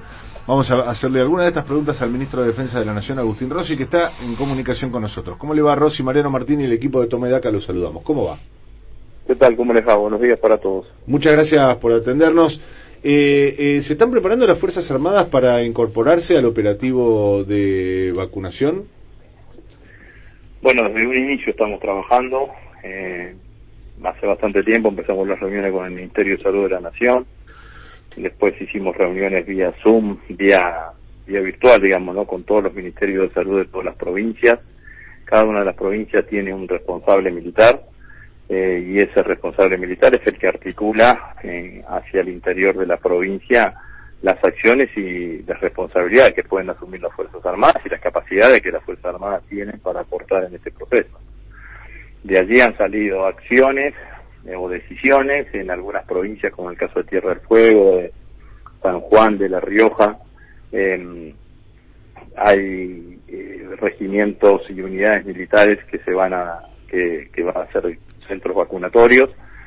En otras provincias, eh, o en la mayoría de ellas, el personal militar está eh, va a trabajar en, con los vacunadores, en algunas eh, proveyendo el vacunador, digamos, ¿no? En el caso de enfermeros militares y médicas militares, y en otras eh, participando con el personal de apoyo, el personal que toma datos, que registra los datos, o el personal que colabora en todo lo que significa la organización del proceso de, de vacunación, además de todo lo que es el, el apoyo del transporte, de, de la capacidad de transporte y la capacidad logística que tienen las Fuerzas Armadas en los distintos lugares. Tenemos 17 hospitales militares distribuidos en todo el país, así que estamos preparados y alistados para participar de la campaña de vacunación.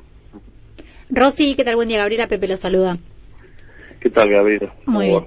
Muy bien. Eh, en un principio se había dicho que eh, por ahí las Fuerzas Armadas iban a ocuparse de la logística, ¿no? Por esto que tenían, eh, como usted había explicado, la, la capacidad de llegar a todos los rincones del país, justamente como se hace, eh, como sucede con los operativos electorales, ¿no? Esto de tener la capacidad de llevar una urna a cada rincón del país. Eh, esto finalmente quedó en manos de, de una empresa de, de Andriani, que entiendo que tiene las eh, la, la, capacidad para refrigerar ¿no? las vacunas como se requiere. Y le quería preguntar en, entonces, en ese caso, si, si esto va a definir la, la, intervención de las Fuerzas Armadas en cada provincia, ¿lo define cada provincia o lo define el gobierno nacional? Eh, ¿Y qué sería? ¿Sería el transporte de las vacunas? ¿Sería eh, el acompañar a los médicos que tienen que vacunar? Eh, ¿cómo, ¿Cómo sería en cada lugar? Eh, bueno, eh, está claro que la decisión de convocar una empresa privada, como en el caso de Andiani, es porque tiene la tecnología necesaria para garantizar la cadena de frío. De hecho, en este momento las vacunas están en un depósito en Avellaneda, allí se está haciendo el fraccionamiento que le corresponden a cada una de las provincias, se suben a camiones que mantienen la cadena de frío y llegan a los distintos puntos que ya han sido prefijados por las provincias argentinas, donde también se mantiene la cadena, donde también se mantiene la cadena de frío que cuál es el rol de las fuerzas cuál es el rol de las fuerzas armadas hacia el interior de cada una de las provincias bueno nosotros ponemos a disposición de las provincias las capacidades que tienen las fuerzas armadas y son las provincias las que deciden qué eh, qué capacidades se utilizan. Por ejemplo la provincia de San Juan nos solicitó poner el regimiento que tenemos en San Juan en la ciudad de San Juan a disposición de la campaña de vacunación para ser uno de los tres grandes centros vacunatorios de la ciudad de de la ciudad de, de, San Juan. En otras provincias, como por ejemplo en la, Pampa, nos solicitaron vacunadores, es decir, médicos y enfermeras, médicos y enfermeras militares, y además de los vacunadores nos solicitaron eh, personal que acompañe al vacunador, cada célula, para decirlo de alguna manera, que, que va a vacunar, consta entre tres y cuatro personas, y la idea es que el vacunador, es decir, el que pincha, es el que solamente pinche, digamos, ¿no? Y que el resto de las tareas de apoyo lo haga otro personal.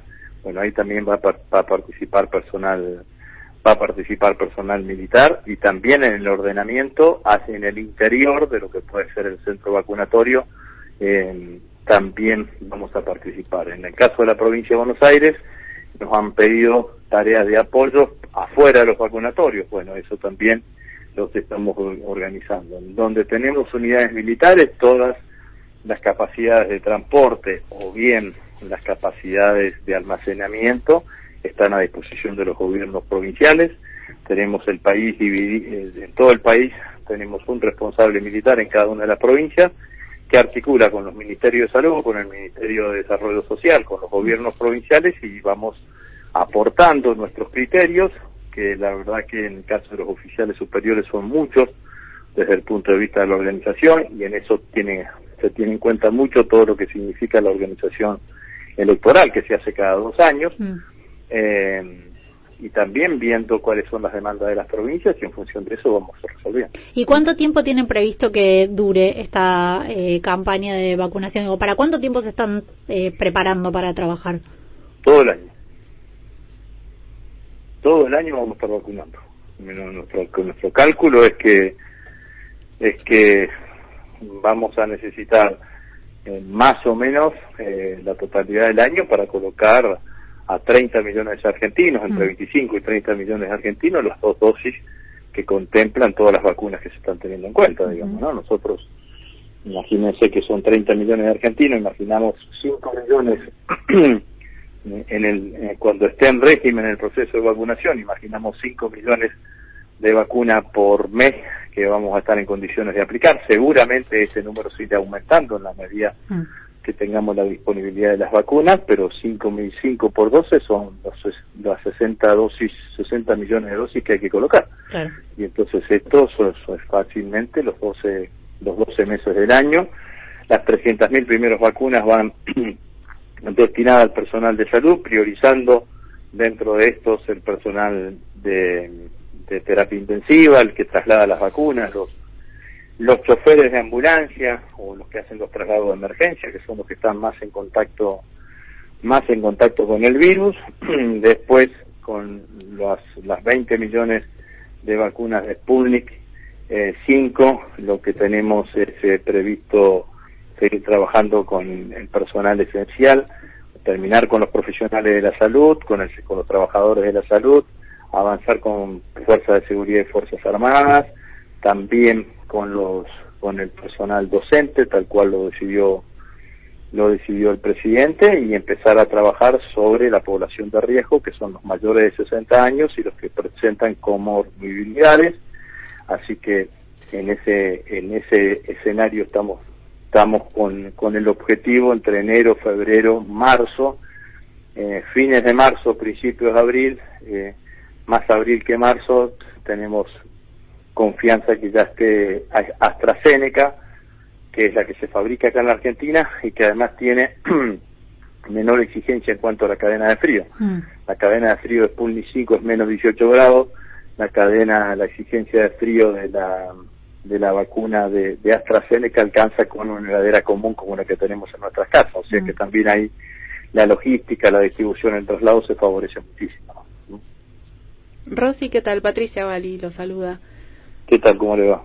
Eh, escuchándolo, bueno, sobre eh, este año entero casi dedicado a, a este operativo, este, quería consultarlo por, eh, digamos, el, el rol que también tiene el ejército en, en los operativos electorales y si, digamos, si pueden llegar a cumplir las dos tareas, ¿no? Eh, eh, el operativo de salud y también, eventualmente, eh, las PASO, eh, si, si se llevan adelante y bueno octubre obviamente más más lejos no quizás ya con mayor este porcentaje de, de vacunación este ya cumplida eh, eh, le genera algún tipo de, tensión al- al- a los recursos del ejército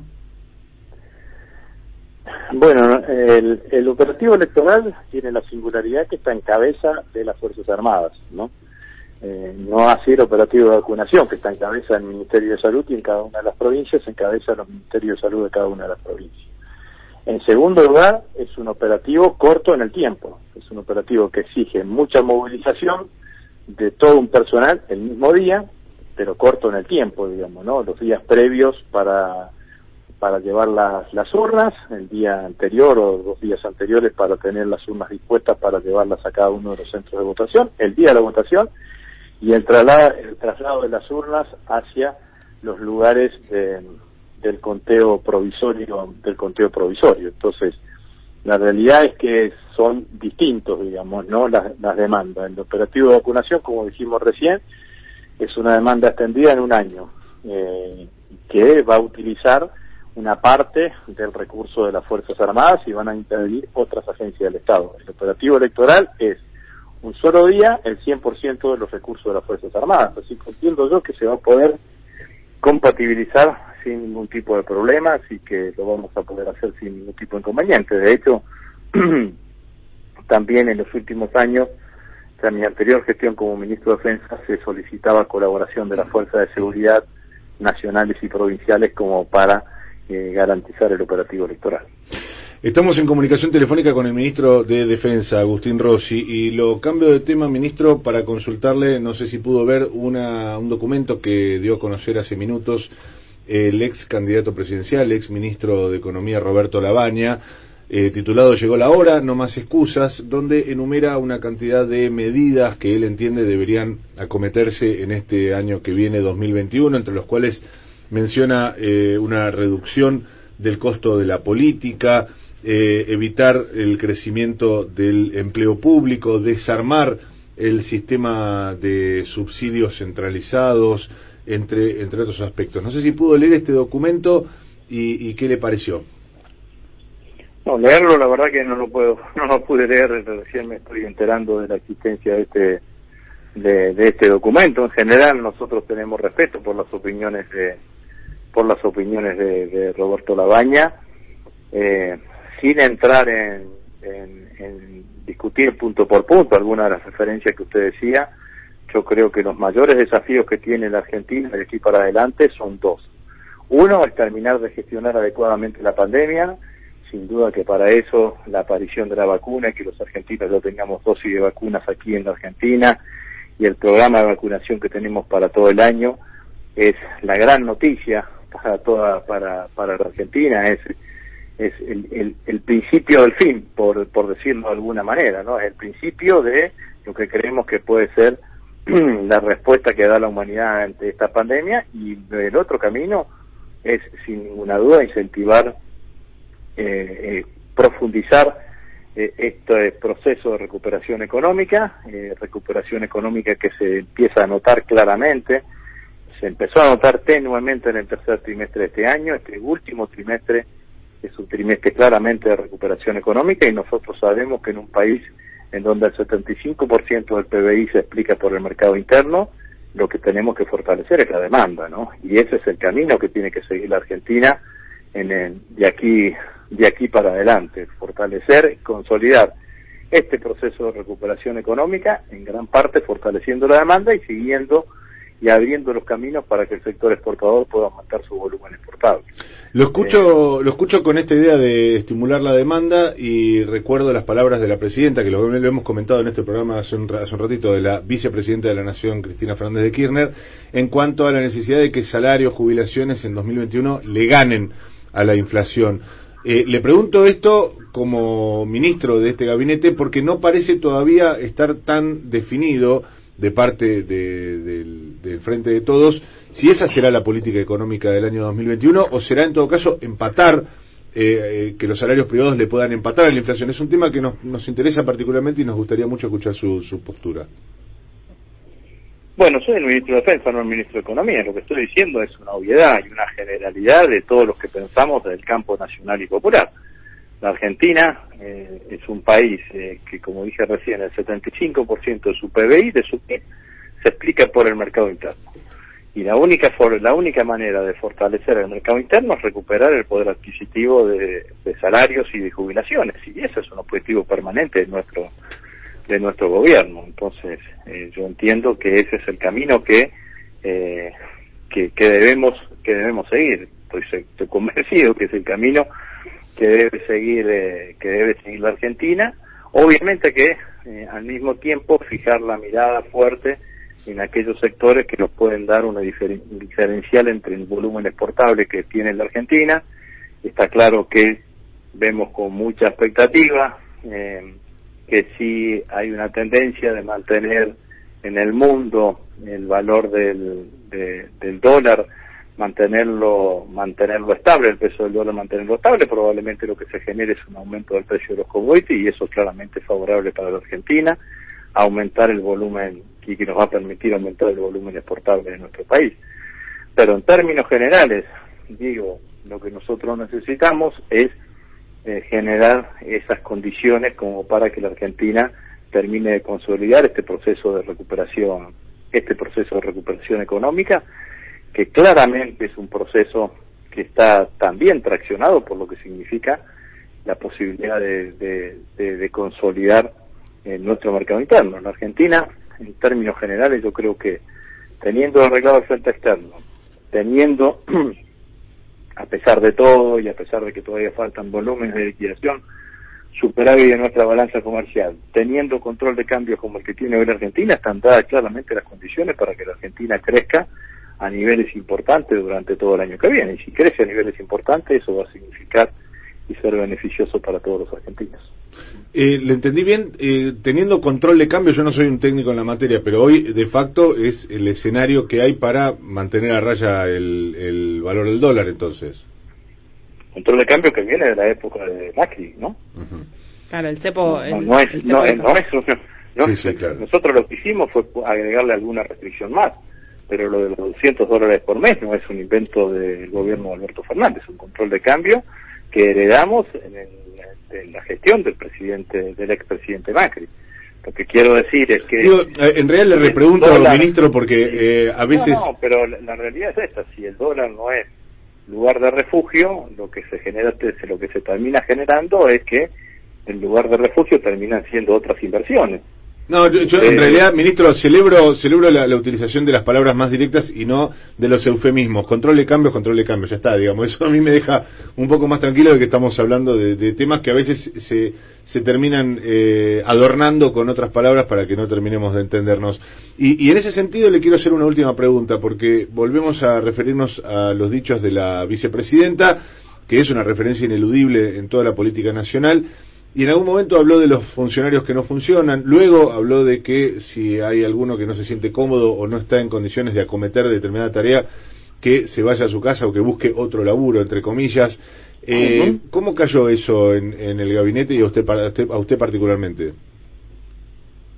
Mire, cada una de las reflexiones de la vicepresidenta son reflexiones ponderadas que, además de, de que hay que escucharlas y que hay que eh, y que hay, hay que escucharlas y, y entenderlas en su verdadera en su verdadera magnitud, obviamente que siempre despiertan una cantidad de una cantidad de especulaciones. Cristina, eh, claramente me parece que esta frase que usó este ese, ese acto de la plata hay que concatenarla con aquella primera carta del 27 de octubre en donde Cristina en un momento en un párrafo dice eh, eh, me criticaban a mí por el, el método, la forma, la forma de dirigirme, las cadenas nacionales, eh, y algunos creían que era solamente el problema de las formas. Hoy tenemos un presidente que no utiliza ni mi método, ni tiene ni formas, ni utiliza las cadenas nacionales, y lo critican de la misma manera. Entonces el problema no son las formas, sino que son la política. Bueno, me parece que esto es lo que ha reafirmado la presidenta en ese sentido. Cuando uno gobierna como uno gobierna, desde la mirada nacional y, popular. Y lo que intenta desde esa mirada nacional y popular es resolver lo que para mí es la contradicción principal de la política argentina, que es democracia versus corporaciones, de la democracia argentina, que es política versus corporaciones, es decir, la política es el único lugar desde donde se piensa en el interés general, las corporaciones por definición tienen una mirada facciosa porque representan, defienden sus intereses, la política no defiende intereses, la política en el caso nuestro defiende una cultura aspiracional que tienen el conjunto de los argentinos, entonces en ese marco, en ese en ese clivaje, usted siempre va a tener gobernando este lugar la crítica del poder corporativo como tiene este gobierno y como la tuvo anteriormente el gobierno de Néstor y el gobierno de Cristina. Ministro, por lo demás, sí. por lo demás con, con mucha claridad, yo me siento orgulloso de participar de este gobierno y me siento orgulloso de los compañeros de gabinete que tenemos, que tengo y participar en este en este gabinete y el presidente así lo ha expresado y es el presidente el que define quiénes son los colaboradores que lo comparten. ¿no? Ministro, muchas gracias por estos minutos con nosotros en Toma y Daca y buen cierre de año. Bueno, muchas gracias a ustedes, adiós. Hablamos con el ministro de Defensa, Agustín Rossi, 11 horas 51 minutos, momento de ser, eh, de cumplir como corresponde con las noticias del gran Ricardo Álvarez en el informativo de las 7.50. Presenta Maxi Consumo, el supermercado mayorista donde siempre ahorras algo más. Somos AM750. Derecho a la información. Es la hora 11, 52 minutos. El cielo está despejado, humedad 65%, temperatura 27 grados 6 décimas. Roberto Salvareza anticipó que el plan de vacunación llevará gran parte del año próximo. El ministro de Ciencia y Tecnología dijo que de ahora a marzo habrá 10 millones de personas vacunadas. A su vez, precisó que la Argentina tiene unos 45 millones de habitantes, de los cuales la cuarta parte son menores de 14 años que no necesitarán inmunización. Tucumán. Unas 600 escuelas funcionarán como comedores durante las vacaciones. El ministro de Educación de la provincia indicó que la medida beneficiará a más de un millón de alumnos y sus familias e implica una inversión de 140 millones de pesos. Además, Juan Pablo Lismacher señaló que para cumplir con esta misión social de la escuela se está trabajando de manera ordenada y cumpliendo con las normas de bioseguridad. Patria Grande. México recibió el segundo envío de vacunas contra el coronavirus. El canciller Marcelo Ebrard indicó que se trata de 42.900 dosis producidas por los laboratorios Pfizer y Biotech en su planta de Bélgica. El funcionario anticipó también que el plan prevé recibir 1.400.000 vacunas de este origen hasta el 31 de diciembre de 2021. Pelota. Boca defenderá la punta del grupo A ante Huracán. Los dirigidos por Miguel Ángel Russo recibirán mañana al Globo en un partido correspondiente a la tercera fecha de la zona campeonato. El encuentro se disputará desde las 19.20 en el estadio Alberto J. Armando con el arbitraje de Ariel Penel. Está despejado el cielo sobre Buenos Aires. Humedad 65%. Temperatura 27 grados 6 décimas, 29 grados 4 décimas la sensación térmica. Ricardo Álvarez. Somos AM750. Derecho a la información. Todos sabemos que Maxi Consumo es el supermercado mayorista que siempre te da algo más. Atención personalizada, la mejor calidad y el mayor surtido, al precio que buscas y encontrás, con todos los medios de pago. Por eso, comprar en Maxi Consumo es una experiencia redonda. 750. En esta Navidad compartimos las palabras del cardenal Mario Aurelio Poli, arzobispo de Buenos Aires y primado de la Argentina. Muy queridos hermanos, estamos próximos a la Navidad. El pesebre nos regala esa delicadeza de Dios. Es como una nueva caricia que nos hace nuestro Padre Dios en este tiempo de pandemia. Con el pesebre recordamos que Jesús se hizo niño, se hizo frágil, como uno de tantos, como esos que se están gestando en los santuarios de la vida, que son las madres. Que el Señor que viene a salvarnos, que también nos sana, nos perdona, sea también una gracia en esta Navidad para no perder el aliento y la esperanza de permanecer unidos. Y muy fuerte. No sabemos lo que va a tardar esta pandemia, lo que sí sabemos es que con Él lo podemos todo. Que el niño Jesús sea la alegría en el hogar de ustedes, en el nombre del Padre, del Hijo, y del Espíritu Santo. Amén. Nace Jesús, hermano de todos. En BA, 50 años festejando con vos. Segundo al 70 en marcas seleccionadas de pañales, snacks y más. Y 25% de ahorro en marcas seleccionadas de galletitas, fideos y más. Además, 15% de ahorro en parrilladas tradicional con pollos. Encontralo en BA y en beadigital.com.ar. En BA, estás ahorrando bien. Válido del 26 al 27 de diciembre para las sucursales de Cava y Provincia de Buenos Aires. Las cosas más sencillas de la vida son molto importantes, no se olvidan.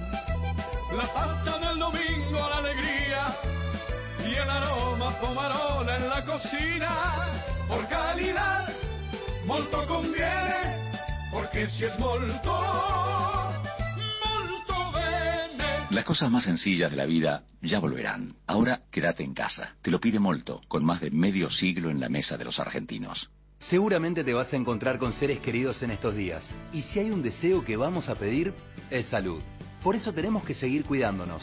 Ventilemos los ambientes cerrados. Si podemos juntarnos en espacios abiertos o al aire libre, mejor. Saludemos con el puño y mantengamos la distancia de dos metros. Sigamos usando barbijo. Es importante que cada uno lleve su mate y que no compartamos los cubiertos ni la vajilla. Y sigamos usando alcohol en gel y lavándonos las manos frecuentemente. Son cosas simples que pueden hacer una gran diferencia para que haya muchos menos contagios. Festejemos con responsabilidad. Prevengamos la segunda ola de COVID-19. Informate más en argentina.gov.ar. Argentina Unida. Argentina Presidencia. Para muchas familias, este año no habrá fiestas felices. Que no les falte lo esencial. En Navidad, tu generosidad es esperanza. Sumate a caritas.org.ar. Una señal. Seguimos en Toma y Daca.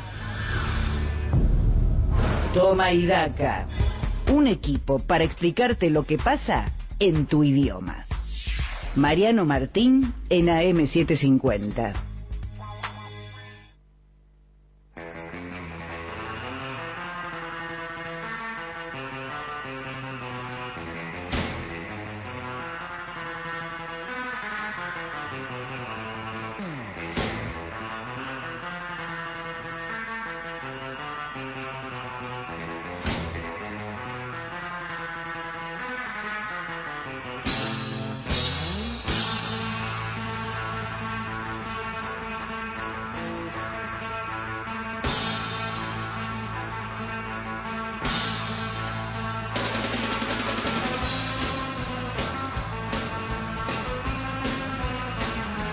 Y el momento más esperado para muchos, entre los cuales me cuento, porque eh, a lo largo de todo el año fue histórica la labor que desarrolló nuestro gurú, community manager y coach ontológico Julián Ellensweig en el esclarecimiento del ciudadano común, del populacho, eso de brindarle educación allí donde había solamente salvajismo.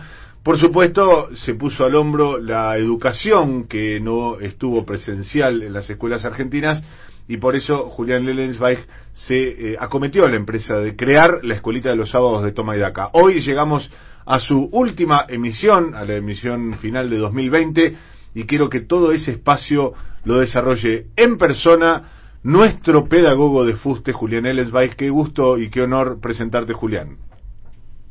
Buen día, Mariano, Pato, Gaby, Emma, Carla, Eduardo. Hola, hola, hola.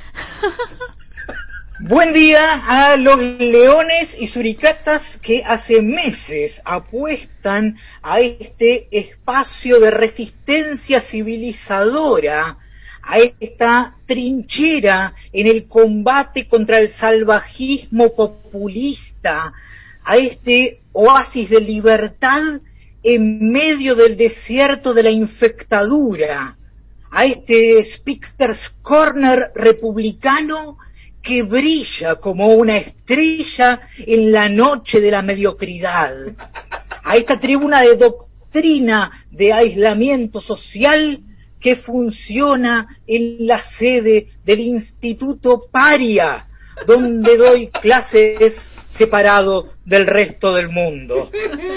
Este pedagogo de fuste que les habla, eh, o sea, yo, eh, no es ajeno a los dictados del calendario gregoriano y sabe que el de hoy será el último encuentro antes del inicio del próximo año, por lo que considero necesario pedirle de manera casi urgente a la operadora y jefa de preceptores de este espacio, Carla Borria, que haga sonar el timbre para dar inicio oficial a la que será la última clase de 2020 de la escuelita de los sábados de Toma y Daca.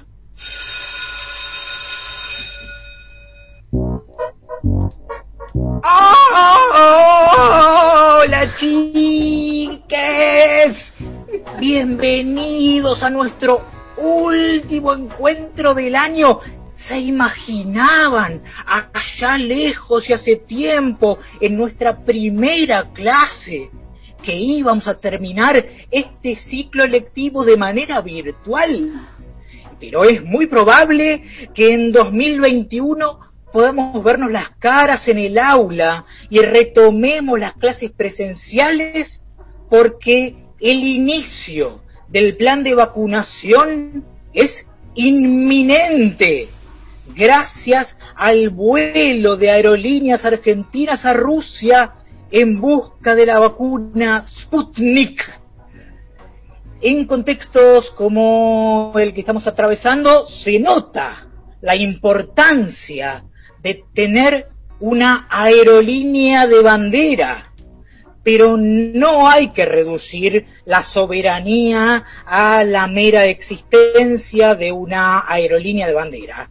Eh, Ya lo decía el general, eh, una línea de bandera no es bandera, dos líneas de bandera no es bandera, tres líneas de bandera no es bandera, viaja por vacunas si se ve bien buena, y la refrigera y se ve bien buena, despega y aterriza y se ve bien buena, parece una política sanitaria, para la pandemia es muy necesaria, bien, bien buena, parecer es buena.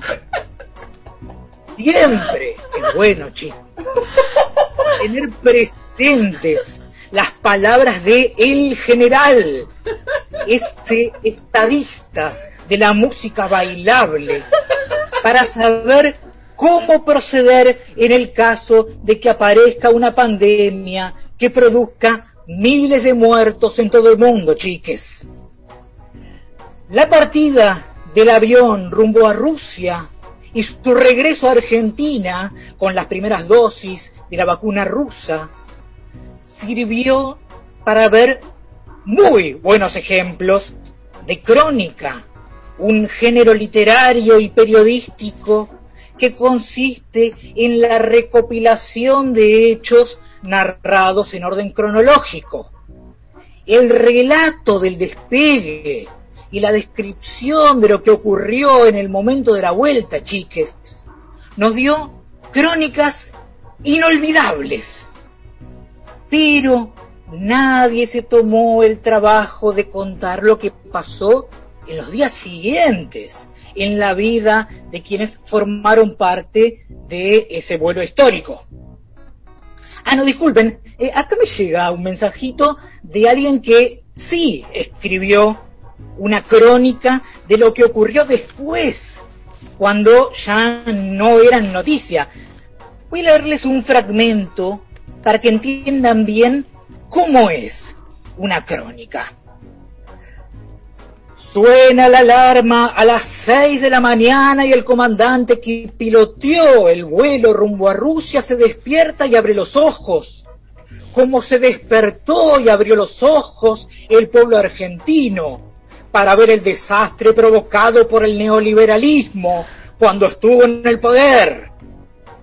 Sale de la cama y se dirige hacia el baño para ducharse y lavarse los dientes para que se vea su sonrisa perfecta cuando recuerde el viaje épico, histórico, inolvidable, que lo tuvo como uno de los protagonistas.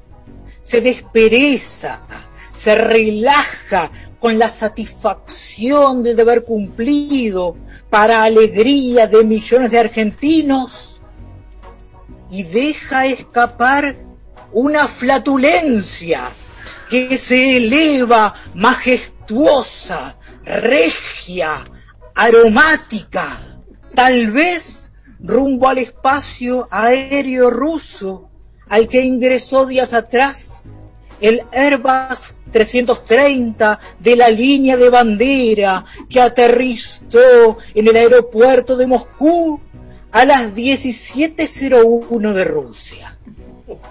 Qué texto magnífico, ¿no les parece, chicas? Cuenta en forma cronológica, con información, datos de color y vuelo literario, lo que vivió el piloto cuando ya nadie pensaba en él. Una crónica detallada, precisa, relevante, que nos sirve para explicar las características del género. Aprovecho que es la última clase del año para hacer un repasito de lo que vimos en este ciclo lectivo. Hace meses les expliqué que el movimiento rectilíneo uniformemente variado, también conocido como movimiento rectilíneo uniformemente acelerado, MRUA, es aquel en el que un móvil se desplaza sobre una trayectoria recta, estando sometido a una aceleración constante, y les pedí que calcularan la caída libre vertical que sufrió la principal empresa de capitales santafesinos desde que tuvo un crecimiento desproporcionado de su deuda tras la paso hasta que tras anunciar a sus acreedores que se encontraban en una situación de estrés financiero, llegó a la cesación de pagos. ¿Recuerdan de qué estaba hablando? Sí, chiques, estaba hablando de Vicentín, que en ese momento iba a ser expropiada, pero al final eh, no se expropió. Como parecía que se iba a llegar a un acuerdo con el Fondo Monetario Internacional, pero al final no se llegó. Como se le iba a comprar vacunas a China, pero al final no se le compró. Y como se creía que la jueza Ana María Figueroa hablaba de Juan Bautista Maíquez al referirse a un funcionario que la presionó durante el gobierno de Mauricio Macri y al final eh, no era Maíquez. Ah, no, al final sí era Maíquez, el funcionario al que se refería. Eh, disculpen, chicas, este pedagogo de fuste repitió tantas veces no fue Maíquez este año, que costumbre. Pero la doctora Figueroa confirmó que en la entrevista que le dio a Toma y Daca, sí hablaba del ex subsecretario del Ministerio de Justicia Maíquez cuando contó que recibió la visita de un funcionario en su despacho que le reclamó que firmara un fallo que declaraba abstracta la discusión sobre la constitucionalidad del pacto firmado entre Argentina e Irán por la causa AMIA. De hecho, eh, la causa que investiga la denuncia ya está en trámite, así que en una de esas, al final, sí fue Maíque, chiques. Aunque, eh, no sé, eh, 2020 fue un año eh, con muy poquitas certezas y este pedagogo de fuste oscila entre el escepticismo parcial y el nihilismo absoluto. En este repasito de lo que aprendimos este año, eh, quiero recordar que en las clases de música de la escuelita de los sábados de Toma y Daca escuchamos el supón cacerolero. ¿Se acuerdan? Fue en los inicios de la cuarentena cuando se alternaban protestas contra el gobierno desde los balcones y aplausos para los médicos y enfermeros para agradecerles y darles aliento. Y había algo parecido al aislamiento o distanciamiento social. Escuchen unos segunditos de ese hit para recordarlo. Supón que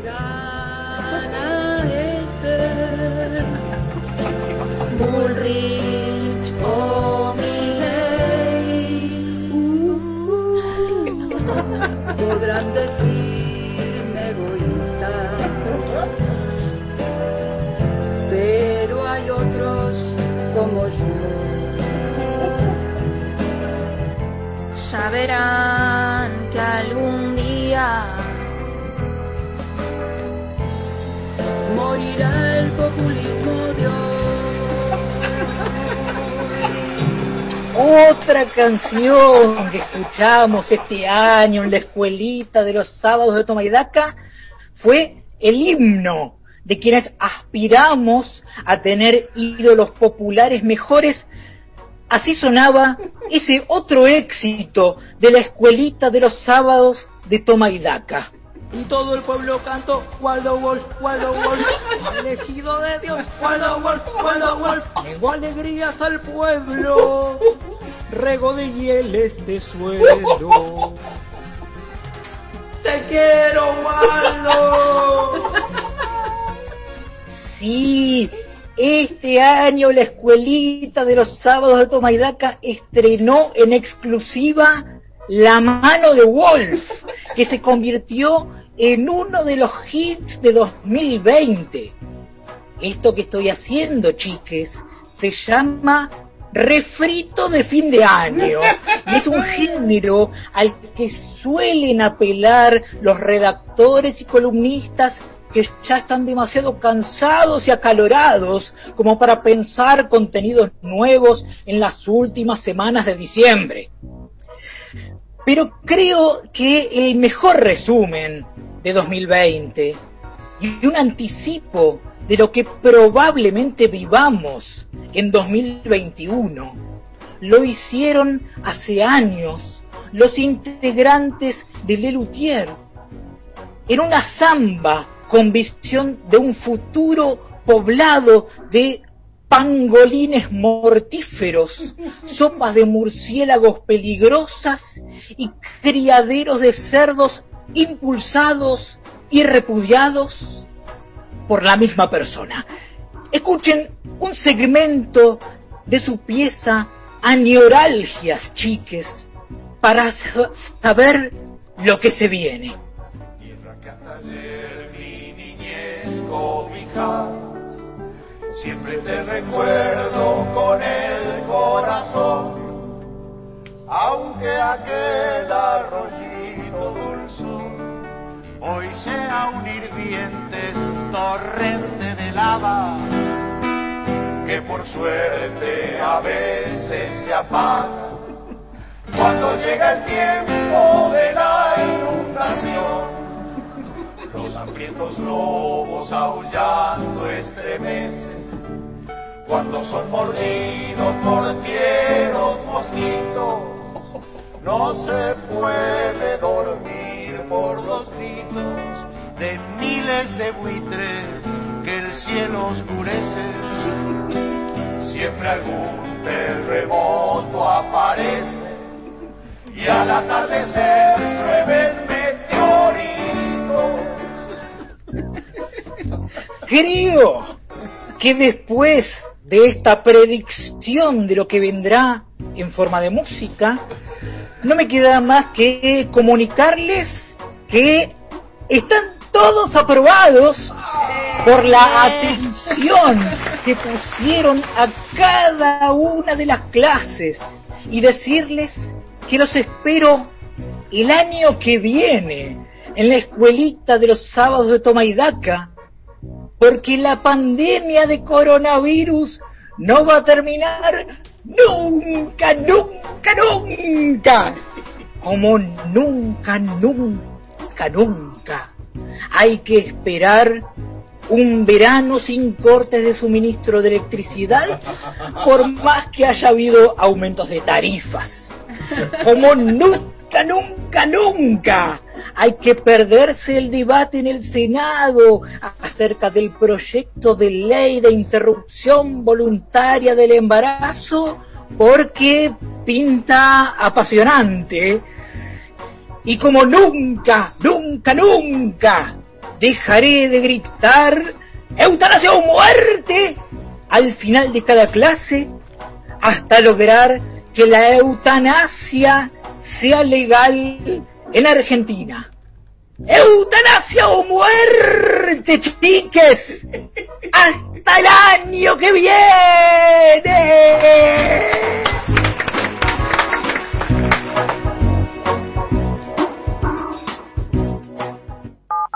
750. Llegaron con las fiestas Sacoto. Hasta el domingo tenés 15% de descuento en un pago con todas las tarjetas de crédito de todos los bancos y 20% de ahorro en un pago con tarjetas de crédito ICBC. Coto, 50 años celebrando con vos. Los descuentos bancarios no incluyen electro. Mecánica de los descuentos en www.coto.com.ar. Si tuviste COVID-19, podés ayudar a salvar vidas. Dona tu plasma. Legislatura de la Ciudad Autónoma de Buenos Aires. El mosquito que transmite el dengue se cría en recipientes que juntan agua. Para prevenirlo, elimina, da vuelta o tapa baldes, latas, botellas y neumáticos que no uses y que puedan acumular agua. Lava el bebedero de tu mascota todos los días. Destapa las canaletas, rejillas y desagües de lluvia. Rellena con arena los portamacetas. Desmaleza jardines y patios. Que el mosquito no se críe en tu casa. Evita que se reproduzca. Más información en argentina.gov.ar. Argentina Unida. Ministerio de Salud. Argentina Presidencia.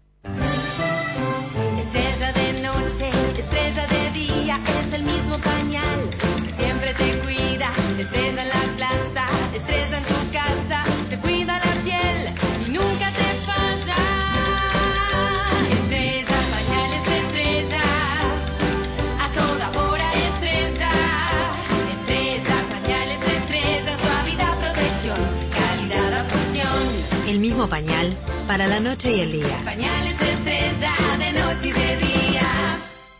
Llegó la Chevrolet Tracker, la nueva normalidad de las SUV, una normalidad que establece que tus viajes sean con Wi-Fi y motor 1.2 turbo, que puedas contar con asistente de estacionamiento y sistema de frenado de emergencia. Conocela ahora entrando a chevrolet.com.ar.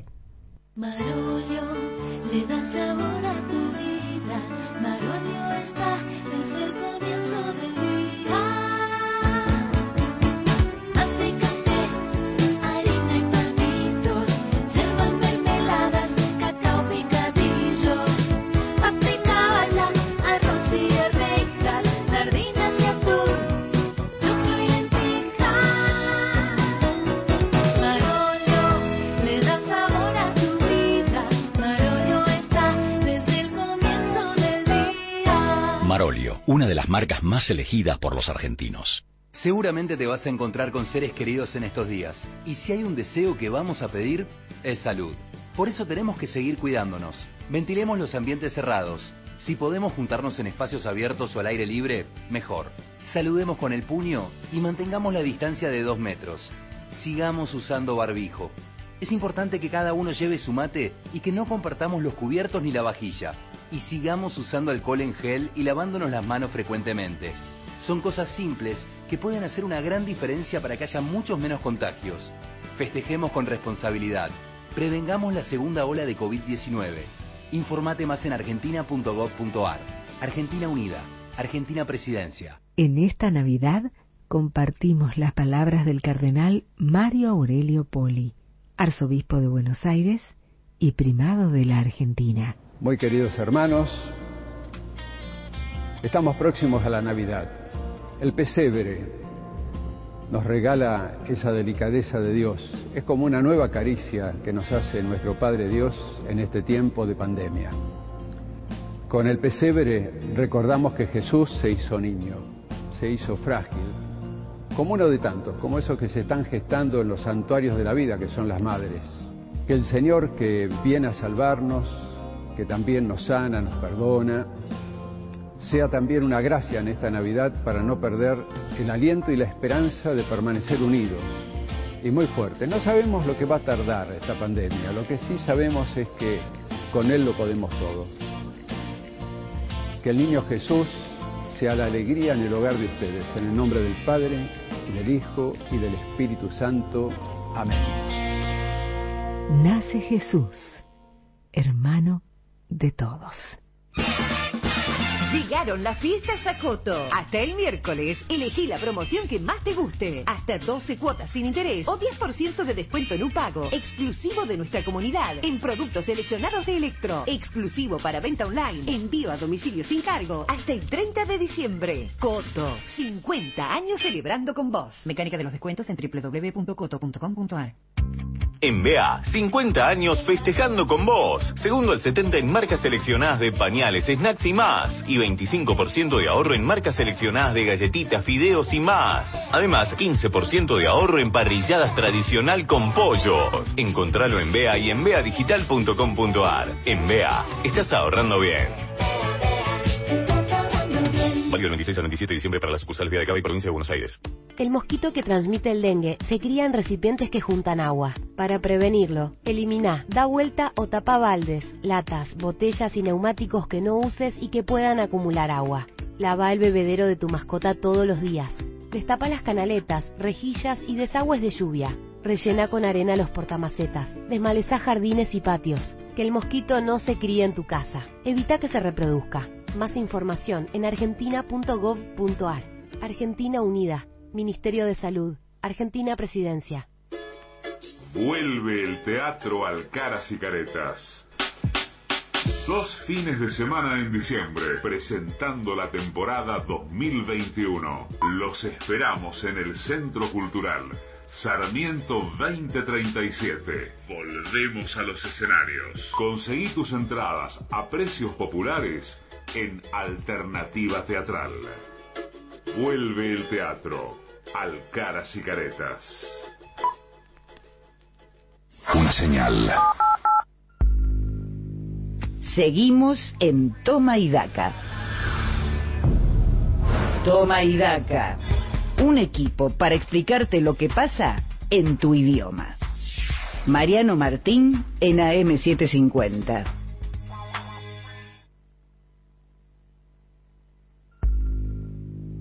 Seguimos en Toma y Daca. Toma y Daca. Un equipo para explicarte lo que pasa en tu idioma. Mariano Martín en AM750. Pregunto cómo andan este, con el plus de saber cómo anda Gabriela, ¿no?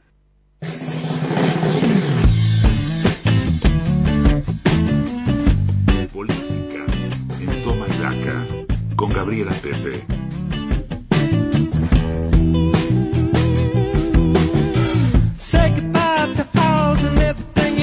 Está muy bien, Gabriela Pepe, gobernador, quédese tranquilo. Hace varios, hace bastante tiempo ya que es la integrante del staff de Toma y Daca que llevó la bandera del coronavirus en su cuerpo, lo transitó con algún grado de dificultad, pero con todo éxito ha salido de ella, así que es nuestro caso de, de inmunización más eh, patente por ahora, ¿no? No, no, igual yo sigo todo con todos los cuidados porque hay casos de reinfección, así que yo sigo como si no hubiera tenido nada. Pero bueno, por suerte sí estoy bien.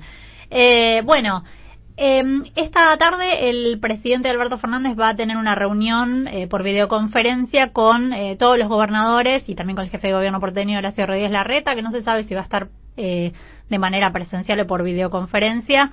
eh, para eh, empezar a para organizar lo que va a ser el operativo de vacunación. Lo decía recién Arnaldo Medina, la idea del gobierno obviamente es mostrar el federalismo que va a tener esta campaña de vacunación. Ya se están enviando las dosis eh, a todas las provincias. Obviamente se distribuyeron en función de la densidad poblacional y también eh, como estas primeras dosis van a ser para el personal de salud, van en función del personal de salud que, que tiene cada uno de los distritos. Va a estar, digo, esta reunión esta tarde. La idea del gobierno es que la campaña de vacunación eh, comience de manera simultánea en todas las provincias y podría llegar a ser el entre el lunes y el miércoles, ¿no? La idea sería el lunes, pero bueno, se puede demorar un poquito porque hay algunas cuestiones que acordar en las eh, provincias. Y además el presidente Alberto Fernández tuvo esta semana, fue el miércoles, una reunión eh, que armó en Olivos, una cena de fin de año, con todo su gabinete.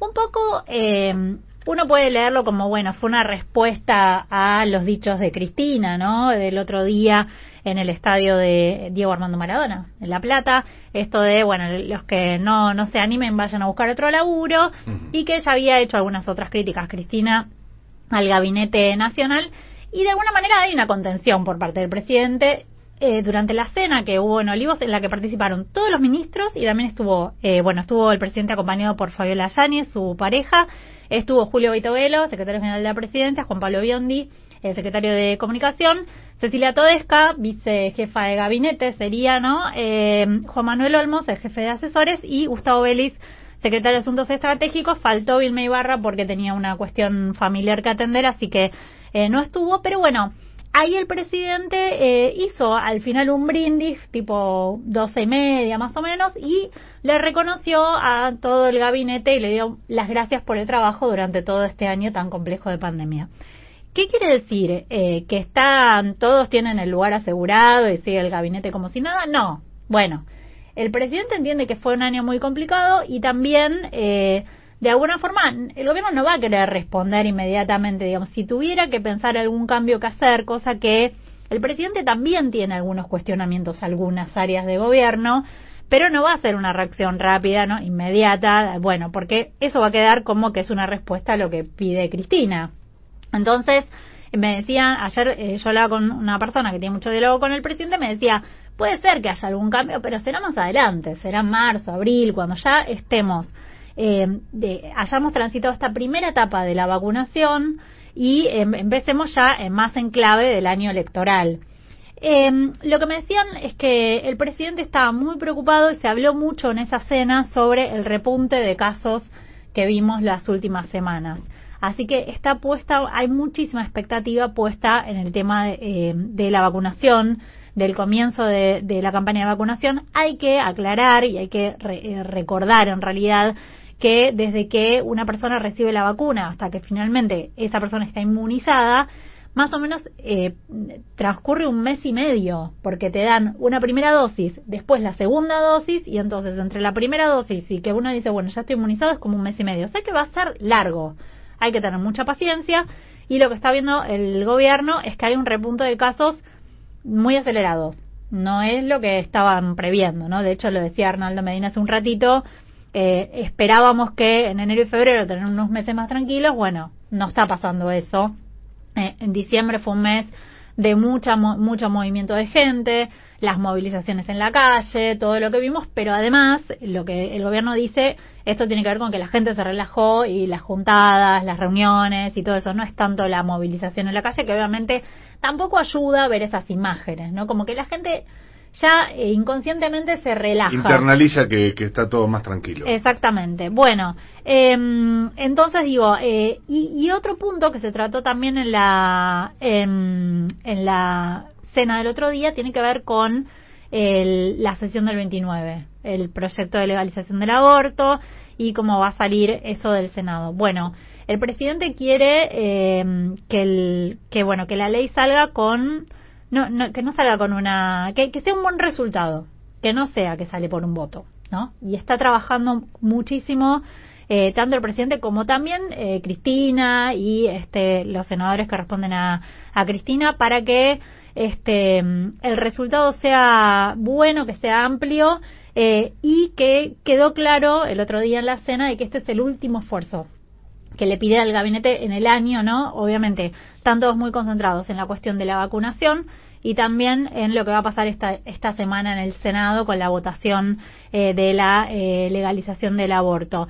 Eh, también la idea, eh, lo, lo, que habló el gabinete, como decía Pato hace un rato, este, se van a quedar todos en general en zona, los ministros, nadie se va de vacaciones, nadie se va a tomar no quiere decir que alguno no se vaya tres, cuatro días, que puede pasar, obviamente, uh -huh. estas escapadas de fin de año, pero como eh, Kreckler que se fue a una isla de China como le decía dijo que no él no él dice de, que no se fue pero, pero bueno qué eh, linda isla de China. Me hizo ir a googlear la isla de China esa. Está buena oh, claro la gana de ir a una isla de China no sabes lo que es. Bueno, claro, ahí estuvo, estuvo bien. después, después vamos a poner en las redes sociales del programa la isla de China a la que todos nos queremos ir de vacaciones. Claro. Bueno, este, no se van a ir los ministros, eso quedó claro también en la, en la reunión, que van a estar todos acá a mano porque todas las, todos los esfuerzos del gobierno están puestos en las próximas semanas en eh, que no tengamos un descontrol de casos eh, digamos, también se habló sobre la cuestión de, de, cómo está la ocupación hospitalaria, también los números, ¿no? Eh, poner todos los esfuerzos en, ahora el martes, lo que tiene que ver con la sesión de aborto, después eh, el comienzo de la, de la campaña de vacunación Y eh, bueno, puede que eh, haya algunas medidas, como por ejemplo lo que sucede con el cierre de, de fronteras o, de, o del cierre de vuelos para determinadas, eh, la suspensión de vuelos de determinados países de origen, ¿no? Como sucedió con Gran Bretaña. Sí, y también, bueno, donde van apareciendo las eh, nuevas cepas de coronavirus, bueno, que se cierren los vuelos para esas para esos eh, países en particular. Eh, pero bueno, lo que me decía ayer un ministro, la- los hospitales, las camas no están saturados todavía y por el momento también el gobierno lo que ve es que no hay chance de cerrar nada. Porque también es cierto que se había puesto una cierta expectativa en que la temporada iba a generar cierto movimiento económico en lugares que padecieron muchísimo durante todo el año, que estuvieron cerrados, con obviamente las localidades turísticas. Entonces, bueno, eh, el gobierno por el momento no va a cerrar, no van a cerrar nada, eh, van a ver qué pasa con el transcurso de los próximos meses, pero no hay chances de frenar ahora a la gente no en la calle y en todo caso se verá en marzo o en abril la vacuna, la llegada de la vacuna, me decían por un lado ayuda, porque obviamente es una esperanza que puede transmitir el gobierno, por otro lado relaja un poco. Como que la gente ya el, el solo pensar que llegó la vacuna, bueno, ya ya está, me puedo, ahora llegó la vacuna, ¿no? Como eso ya genera un cierto alivio mental que hace que uno se relaje. Bueno, va a haber que reforzar mucho la comunicación en las próximas semanas para tratar justamente de que no se descontrole la cantidad de casos que tenemos, que, que si bien está subiendo, pero que no se vaya de Que todo. no se convierta en una segunda ola, literalmente. Exactamente. Pero bueno, políticamente eh, el presidente lo que hizo fue dar un apoyo a, sus, a su equipo, a su gabinete, a sus ministros. Lo dijo recién Agustín Rossi, ¿no? También estoy orgulloso, orgulloso de los compañeros de gabinete que tengo. Eh, en todo caso, se piensan algunos cambios, puede ser, pero este será marzo, abril, un poco más adelante. El- eh, se entiende que hay que hacer algunos ajustes, que por ahí hay algunas áreas que no estaban eh, respondiendo como el presidente quería, pero también el presidente contempla que este fue un año muy particular. Y eh, hoy relanza de alguna manera esto del diálogo eh, con los gobernadores y que se vea esto del trabajo en equipo y coordinado con todas las provincias, ¿no? Que también es importante este diálogo que el presidente tiene con los gobernadores, también es importante para el fortalecimiento del, de la propia figura del presidente en medio de estas tensiones que, por supuesto, son inocultables, ¿no? Estas tensiones con algún eh, con el sector de gobierno eh, más eh, identificado con, con Cristina. Lo que está claro es que estas tensiones van a existir, van a existir siempre, van a existir el año que viene, serán surfeando, eh, no está en duda la, la unidad del frente de todos ni nada por el estilo, pero eh, bueno, eh, son, lo- son cuestiones lógicas y el presidente va armando lo suyo. Bueno, se eh, fortalece con su, con su gabinete, le da un respaldo a sus ministros, se junta con los gobernadores, la semana que viene también va a tener una reunión con el diputados y diputadas del Frente de Todos y así termina el año. Lo que decía, lo que me decían muchos eh, dirigentes del Frente de Todos es, bueno, con algunas tensiones, pero lo importante es mostrar también que hay una unidad eh, y que se va a mantener, que se mantiene y que se va a mantener también. No es poca cosa, eh, vamos a seguir desarrollando todos estos temas porque tenemos un montón de programas hacia adelante, estamos en Toma y Daca. Eh, esto es a título personal, nos hubiera gustado antes de fin de año contar con la palabra del jefe de gabinete de Santiago Cafiero y por alguna razón se nos está complicando, se nos está haciendo un poquito cuesta arriba, a mí, a Mariano Martín, eh, con este tema. Ojalá no haya una cuestión ahí de resquemores eh, que uno no termina de entender porque me parece que lo prioritario es que la audiencia de la 750 eh, en este espacio que nos jactamos de entrevistar a los protagonistas, de buscarlos, de traer a los que hacen eh, de la política algo realmente importante para todos nosotros, eh, puedan estar y escuchar las preguntas que creemos que los oyentes de la 750 también le quieren hacer. Nos hubiera gustado hacerlo antes de fin de año, hoy estaba un poco ocupado el jefe de gabinete, estaba musicalizando en una radio eh, colega, así que tuvo que ocupar ese, ese espacio, evidentemente no nos pudo atender, pero no perdemos la esperanza, tenemos ganas de eh, hacerle un montón de preguntas y de charlar de todos los temas eh, políticos que tanto nos interesan. 12 horas 35 minutos en toda la República Argentina. 750.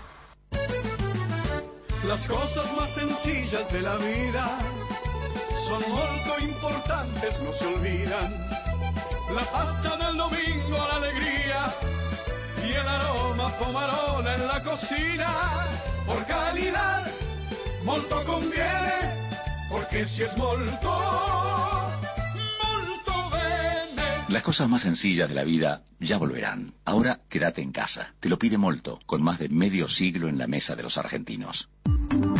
Ahora en Argentina podés disfrutar de Express Wi-Fi by Facebook gracias a su alianza con TotalNet. Pedilo por WhatsApp al 11 7200 2222 o a través de nuestra web www.total.net.ar. Empezá hoy a vivir el mañana. TotalNet en alianza con Express Wi-Fi by Facebook. Una señal.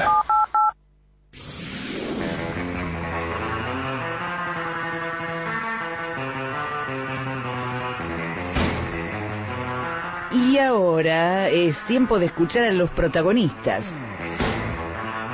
En la señal, en AM750, en Toma y Daca, es momento de entrevista.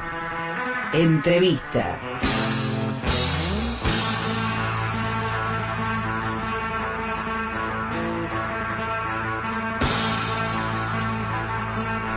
Doce horas 36 minutos en toda la República Argentina y seguimos hablando con protagonistas, seguimos hablando con quienes eh, son actores centrales de la política, la economía, lo que está sucediendo en la Argentina en este momento. Y por varias razones nos parecía importante hablar con el eh, coordinador del Foro de Convergencia Empresarial, eh, él es Miguel Blanco, directivo también de Swiss Medical, porque obviamente es un hombre que conoce de cerca las empresas, cuál es la, preocupación del sector em- eh, privado en la Argentina y también eh, forma parte de una compañía dedicada al rubro sanitario en un momento donde eh, el proceso de vacunación más importante que eh, enfrenta a la Argentina hacia adelante nos tiene a todos en vilo. ¿Qué tal, Blanco Mariano Martín y el equipo de Toma y Daca? Los saludamos. ¿Cómo va? ¿Qué tal, Mariano? Feliz Navidad a usted y a todo el equipo. Bueno, muchas gracias por atendernos como siempre. Eh, ¿Hay expectativa favorable respecto del inicio del proceso de vacunación? Tenemos la Sputnik B en la Argentina y empieza hoy el gobierno a diseñar este plan de vacunación. Sí, sí, es un, por supuesto que es un, un proceso que va a ser largo y que yo creo que nos va a llevar gran parte del año 2021 para llegar a un porcentaje importante de la población que nos podría dar de alguna manera lo que llaman la inmunidad de rebaño. Es auspicioso que empiece de alguna manera. Eh, va a ser un desafío logístico importante, sobre todo por eh, la distribución y la necesidad de mantenimiento de la cadena de frío y demás. Son temas que tenemos que estar organizados muy bien. ¿no? Esto va a ser monopolizado por los gobiernos, lo sabemos, el sector privado eh, va a colaborar seguramente con sus eh, unidades de vacunación, pero la distribución va a estar, eh, la compra y distribución va a estar a cargo del sector público. Eh, ¿Y van a tener algún grado de involucramiento? Digamos, eh, la, la- se sabe que la compra de la vacuna es a cargo del Estado, Así se es. va a distribuir sin cargo. Eh, los efectores de salud, me refiero a las obras sociales, las prepagas, el PAMI, bueno, el PAMI sabemos que también va a estar involucrado. ¿Qué rol van a jugar el sector privado y el Y va, sector van a obras sociales? participar seguramente, eh, como lo, lo hacen eh, habitualmente en las campañas de vacunación anuales de todas las eh, vacunas obligatorias, ¿no? Eh, a través de su unidad de vacunación, eh, nosotros ya estamos en contacto con la- el gobierno de Cava, eh, tratando de coordinar esto, eh, así que yo creo que sí que vamos a participar. Acu- acuerde, hoy tenemos que recordar que el 70% de las prestaciones de salud están en el sector privado, con lo cual eh, yo creo que es imprescindible la participación. Eh, en, en todo este tironeo de una vacuna u otra, de sindicar a una como eh, la vacuna de X empresa y a otra como la vacuna rusa, ¿dónde lo, lo encontramos a usted, Blanco? Bueno, nosotros estamos esperando que, como sucede siempre en estos casos, el proceso sea un proceso transparente, el proceso de aprobación, me estoy refiriendo, ¿no? Que el, el ANMAT eh, tradicionalmente ha seguido los lineamientos de la, del FDA, que es la organización de Estados Unidos, y el EMA, la europea, y eh, con toda la información eh, eh, hace el trámite de aprobación. Nosotros esperamos que se cumpla esto, por eso le da seguridad a la población, ¿no?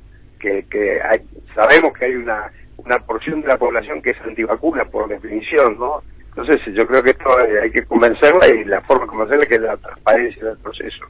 Eh, acá lo que, digamos, sabemos que ellas, nosotros hemos participado en dos eh, de los, eh, en, en varios, digamos, con relación con el COVID. El primero, el que- más involucrado estuvimos es eh, con la vacuna de Janssen, donde participamos directamente de la vacunación y seguimiento de los vacunados. En, la vacuna de Pfizer hemos aportado voluntarios, hemos trabajado también en el proyecto de Surequino, eh, que digamos y también el de plasma, o sea estamos muy cerca de todo lo que se está haciendo para, para el tema de vacunación y médica. Y tenemos una unidad de, de, digamos, de, de ensayos clínicos que está trabajando activamente. Este año son como 30 ensayos clínicos, eh, adicionalmente al de, al de, al de del COVID. Así que estamos trabajando muy intensamente. ¿Le despierta confianza la Sputnik B? Yo, la verdad que eh, comparado con las otras que, eh, están en otra etapa del proceso, no, que- yo que- quiero ver cuáles son los la- realmente los documentos para tener la confianza, ¿no? Sé que, que Rusia tiene un desarrollo importante en todo lo que es investigación, desarrollos científicos. Lo que me preocupa es que no esté, eh, no haya puesto a disposición de los organismos usuales eh, toda la documentación. Bueno, eso, eh, eso en ese sentido- cierta desconfianza. En ese sentido, nosotros le podemos decir que conforme lo transmitido por el gobierno, esto ya cuenta con autorización y el monitoreo y el control de la Administración Nacional de Medicamentos, Tecnología eh, y, y Alimentación en Argentina, de la ANMAT, eh, y que ha cumplido con los protocolos eh, de, de un acuerdo de Estado a Estado. eh, que No, es sí, el- sí. Pero, Eso por la compra, digamos, ¿no? Sí, Pero, eh, eh, digamos, no es el procedimiento usual que se ha usado, porque generalmente la- lo, lo que hace es la aprobación de la ANMAT. El ANMAT no ha aprobado específicamente la vacuna como lo ha hecho con la de Pfizer. No, le- le- le- le cuento- información para un decreto del, del- del Ministerio de Salud. Claro, yo le, cuen- le- le cuento lo que nos han transmitido a nosotros las autoridades. Hay tres mecanismos de autorización eh, para el suministro de una vacuna. Eh, uno es el registro provisorio, que es entre el ARMAT y el laboratorio correspondiente. Otro que es a través de organismos internacionales, eh, digamos, de acuerdo a protocolos de la Organización Panamericana de la Salud o de la Organización Mundial de la Salud. Y en este caso el tercero, que es el que estamos transitando en la Argentina, también le viene, nos viene bien para comentarlo a los oyentes, eh, y que no es infrecuente, Blanco, esto es lo que nos han dicho las autoridades, tiene que ver con acuerdos de Estado a Estado donde no hay presencia de un laboratorio local como representante del productor de origen, en este caso el Instituto Gamaleya, en cuyo caso lo que se hace es un monitoreo y un control y una, una recomendación de autorización por parte del ANMAT, es decir, que ha tenido participación en Sí, el sí, proceso. Sé, sé que la ANMAT ha viajado a Rusia, ha estado en el laboratorio, eh, no, no conozco los, los, los- los- las pruebas que ha visto, pero supongo que confío en el ANMAT porque es el, el organismo que pero, nos consta que trabaja muy bien. Claro, quería, quería saber si ese era el mensaje, porque siempre plantear un pero en este tipo de casos eh, para quienes están eh, involucrados en el sector de salud, imagínense que llevar un No, mensaje sí, así sí, a quienes no conocen, claro. Sí, sí, claramente, sí, sí. Bueno, yo cre- creo que acá, eh, digamos, está en juego la, la credibilidad que tenga eh, el, el gobierno nacional sobre esto, ¿no? Eh, por lo tanto, todo lo que se pueda aportar para apoyar esa credibilidad es importante. Eh, yo creo que, que el ALMAT es un organismo técnico que es, es respetado en, el ambiente científico y en el ambiente de la salud. Así que el hecho de que haya comprometido con su opinión favorable es muy- una muy buena señal. Blanco, ¿qué tal? Patricia Bali lo ¿Qué saluda. tal, Patricia? ¿Cómo le va? Em, quería llevarlo un poco al, al terreno, digamos, de, la economía y que, cuáles son las perspectivas, ¿no? Que tiene el, sobre todo el, el sector privado para el año que viene, si, si, si están, eh, digamos, viendo también que hay una mejora en, en la actividad, como, como bueno, van marcando quizás lo- los indicadores en los últimos meses y, y bueno, cuán sólida puede ser esta recuperación, ¿no? Eh, venimos de un año muy, muy difícil, realmente, totalmente inédito, por lo menos en lo que no- a mí me ha tocado vivir, ¿no? Eh, que he pasado varias crisis. Este año yo rescato, rescato que, que, eh, siempre la creatividad, la fuerza, la resiliencia de los empresarios argentinos, de tanto grandes como pe- pequeños medianos emprendedores, han tratado de encontrar la vuelta para mantener cierto nivel de actividad, ¿no? A través de la venta online y otros mecanismos. También eh, rescato el esfuerzo del Estado para apoyarlos, ¿no? A través de la ATP, el IFE para, para la gente vulnerable, alguna rebaja de impuestos. Sí, un Estado que no está en condiciones porque está quebrado, ¿no? O sea, la única alternativa que tiene para esto es la emisión porque no puede obtener como otros países vecinos financiación, digamos, barata, en un, en un momento en el mundo que las tasas son cero. Eh, pero igual es que yo lo que creo que fue negativo es que siguió el sesgo antiempresas de muchas de las medidas que tomó el gobierno. Y eso eh, es negativo porque yo estoy convencido que en, esta, en este momento la única forma de poder salir adelante y combatir la pobreza y generar empleo es la inversión privada. Y las señales de la inversión privada han sido negativas, ¿no? De todo punto de vista. O sea, eh, digamos, eh, aumento de impuestos eh, muy significativo, nuevos impuestos, eh, controles de precios, precios máximos, congelamiento de tarifas, avance del Estado sobre sectores como el tema de, Internet y cable, intentos de estatización como, como el de Vicentín, eh, todo esto, cambio de reglas de juego constantes, todo esto hace que, eh, digamos, eh, sea un, un, espacio muy difícil para la inversión y se pueden hacer todas estas cosas, se han hecho en el pasado, no han funcionado, pero la, pero tienen consecuencias. O sea, lo único que no se puede evitar son las consecuencias. Y la consecuencia, la primera, es el- la, baja de la inversión. Este año fue año récord en cuanto a inversión privada. Estamos en el 11% del PBI, insuficiente inclusive para reponer la amortización del capital existente. Y no hay perspectiva de que mejore a, corto plazo. Estamos en comunicación telefónica con Miguel Blanco, que es coordinador del Foro de Convergencia Empresario. Y en este eh, le, le quiero introducir un tema porque en esta consideración respecto de que el gobierno tiene un sesgo antiempresa, me pregunto cómo eh, considera, en su caso, acciones como eh, el programa de subsidios ATP, la cantidad de No, yo reducciones. lo rescato como positivo. Sí, digo, la, cantidad de reducciones impositivas que hubo sobre el salario de los trabajadores para las empresas a cambio de que no redujeran personal, la asistencia a través de créditos a, a las no, eso, todo, compañías. todo eso ha sido ha sido positivo y ha permitido que no quebraran más empresas que las que quebraron. ¿no? Ha sido positivo. Ahora nos encontramos, nos enfrentamos con un 2021 donde ya para tratar o sea, no se puede mantener un déficit fiscal del 7% del PBI como, como fue hasta ahora y la única fuente de financiación para mantener esas medidas ha sido la misión monetaria. ¿Sabe por qué? esa- Porque la, la impresión que tengo, Blanco, es que el Foro de Convergencia Empresarial, que ha tenido un- una actuación eh, y una visibilidad pública francamente creciente, eh, en el gobierno anterior no hubo prácticamente objeciones a la administración de Mauricio Macri con la destrucción de eh, empleo y de, y de fuentes de trabajo que se produjo durante todo ese periodo sin haber una pandemia. Y en cambio, a partir de la asunción de Alberto Fernández, hubo una No, no, no es secuencia- así. Nosotros criticamos- cerrar el concepto, por Sí, favor. Hubo una sí. secuencia casi mensual de eh, comunicados del Foro de Convergencia Empresarial objetando cada una de las medidas económicas y no hubo ningún reconocimiento de la situación extraordinaria derivada de la pandemia. Me parecía que cobraba sí que un rol un rol de, de preponderancia político y una visibilidad de vocería de un interés empresario que a veces eh, parecía estar en una sola dirección. Mire, eh, digamos, no es así lo que usted dice. eh, nosotros eh, elogiamos las medidas positivas y criticamos las que consideramos negativas. Eh, no solo para el sector, sino para Argentina. Siempre lo hemos hecho. Cuando fue el acuerdo con- con- por la deuda, nosotros apoyamos esa negociación y felicitamos al gobierno por el, logro- el logro. Así que hay eh, casos en los que hemos apoyado, como y lo hemos hecho también en el gobierno Macri, donde hemos, eh, eh, digamos, criticado medidas, sobre todo en el tema de justicia y demás, que, consideramos que no eran las adecuadas. Así que eso lo venimos haciendo. Nosotros somos totalmente partidarios. No tenemos ninguna... eh, Representamos a 66 entidades empresarias y más de 25 entidades no gubernamentales. Y hay un debate. Se imagina que en esa, en esa, en esa panoplia de, de entidades hay gente con distintas orientaciones. Y nosotros opinamos solo sobre política de Estado.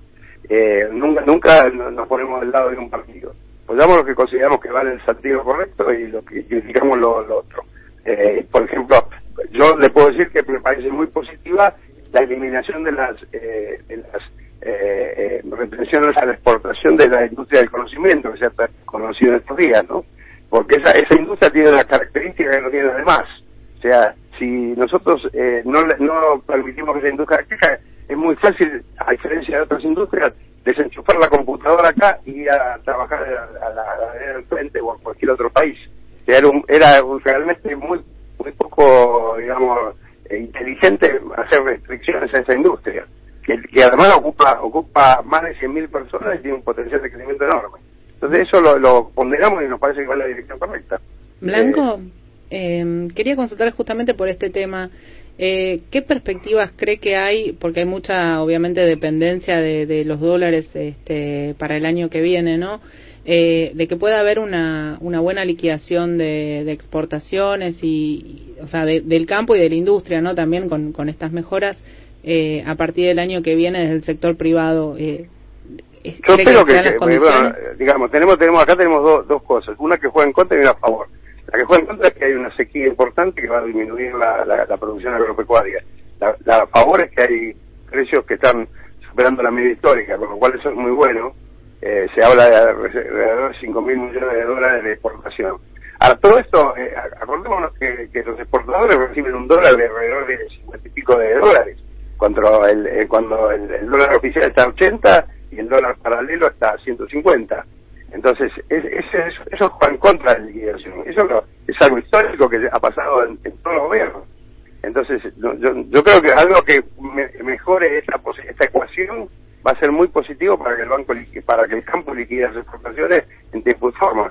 Pero si no, es un sesgo, claramente, esta diferencia de tipo de cambio es sesgo anti-exportador, claramente.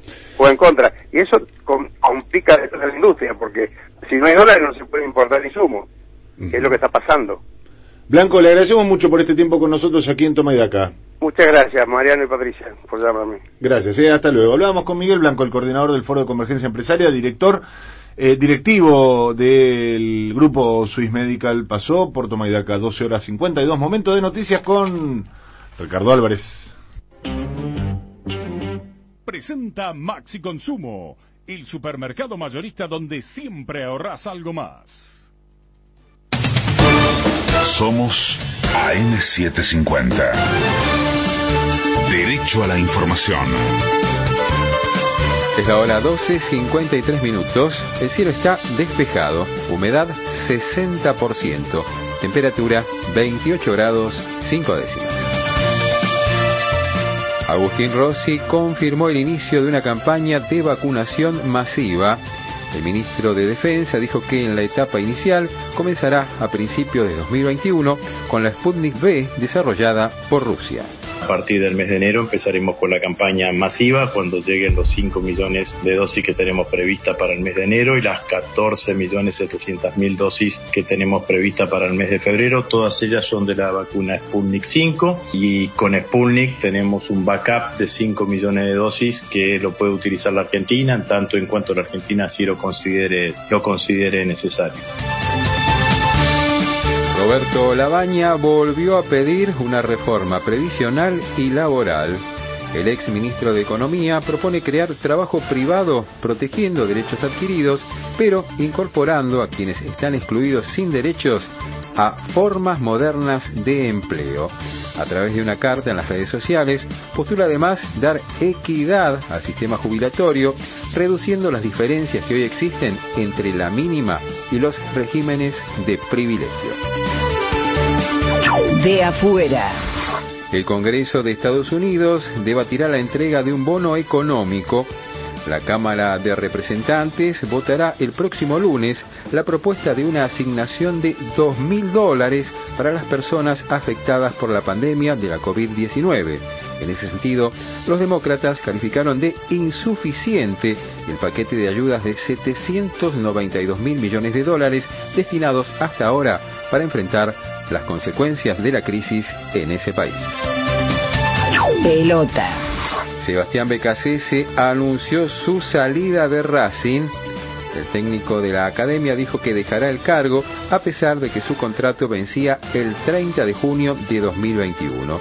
En ese sentido, señaló que se va porque el manager, Diego Milito, que lo llevó al club de Avellaneda, también decidió irse de la institución. Humedad 60%, temperatura 28 grados 5 décimas, 33 la sensación térmica. Ricardo Álvarez. Somos AM750. Derecho a la información.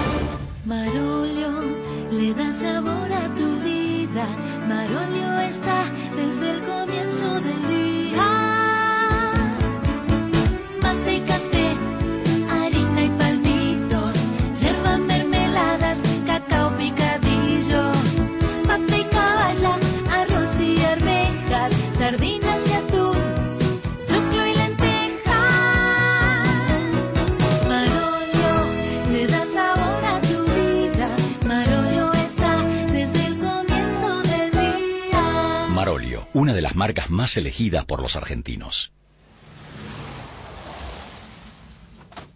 Ok, dale, vamos.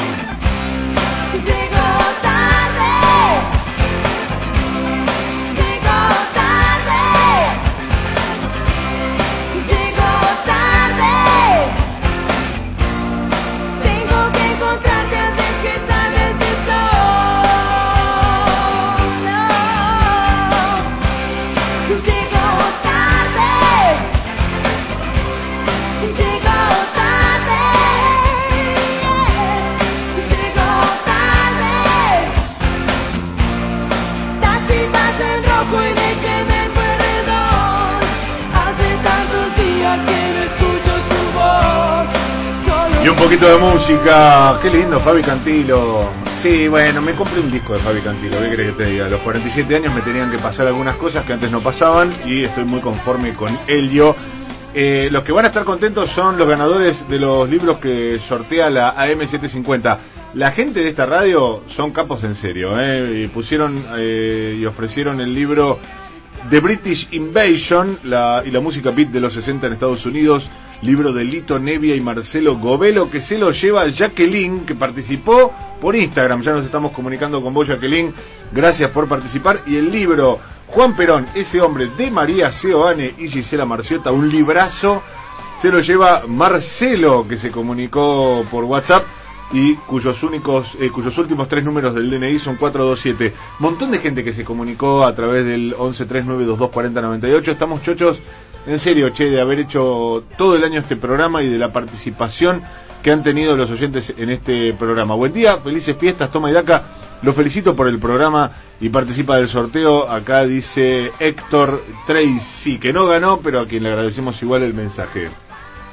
Pare de bailar, Gabriela Pepe, que hay mensajes por leer, por favor. Eh, qué claro, Rosy, me encanta el programa. Gracias, Gaby de San, Farma- de San Fernando. Grosso, el pedagogo. Te amo, Mariano. ¡Eh! Esa. Me gusta que me amen. Esa. Acá dice, eh, ya que estamos en esa línea, buen día. Hoy se puso Mariano en la remera con el saco que lo hace tan sexy.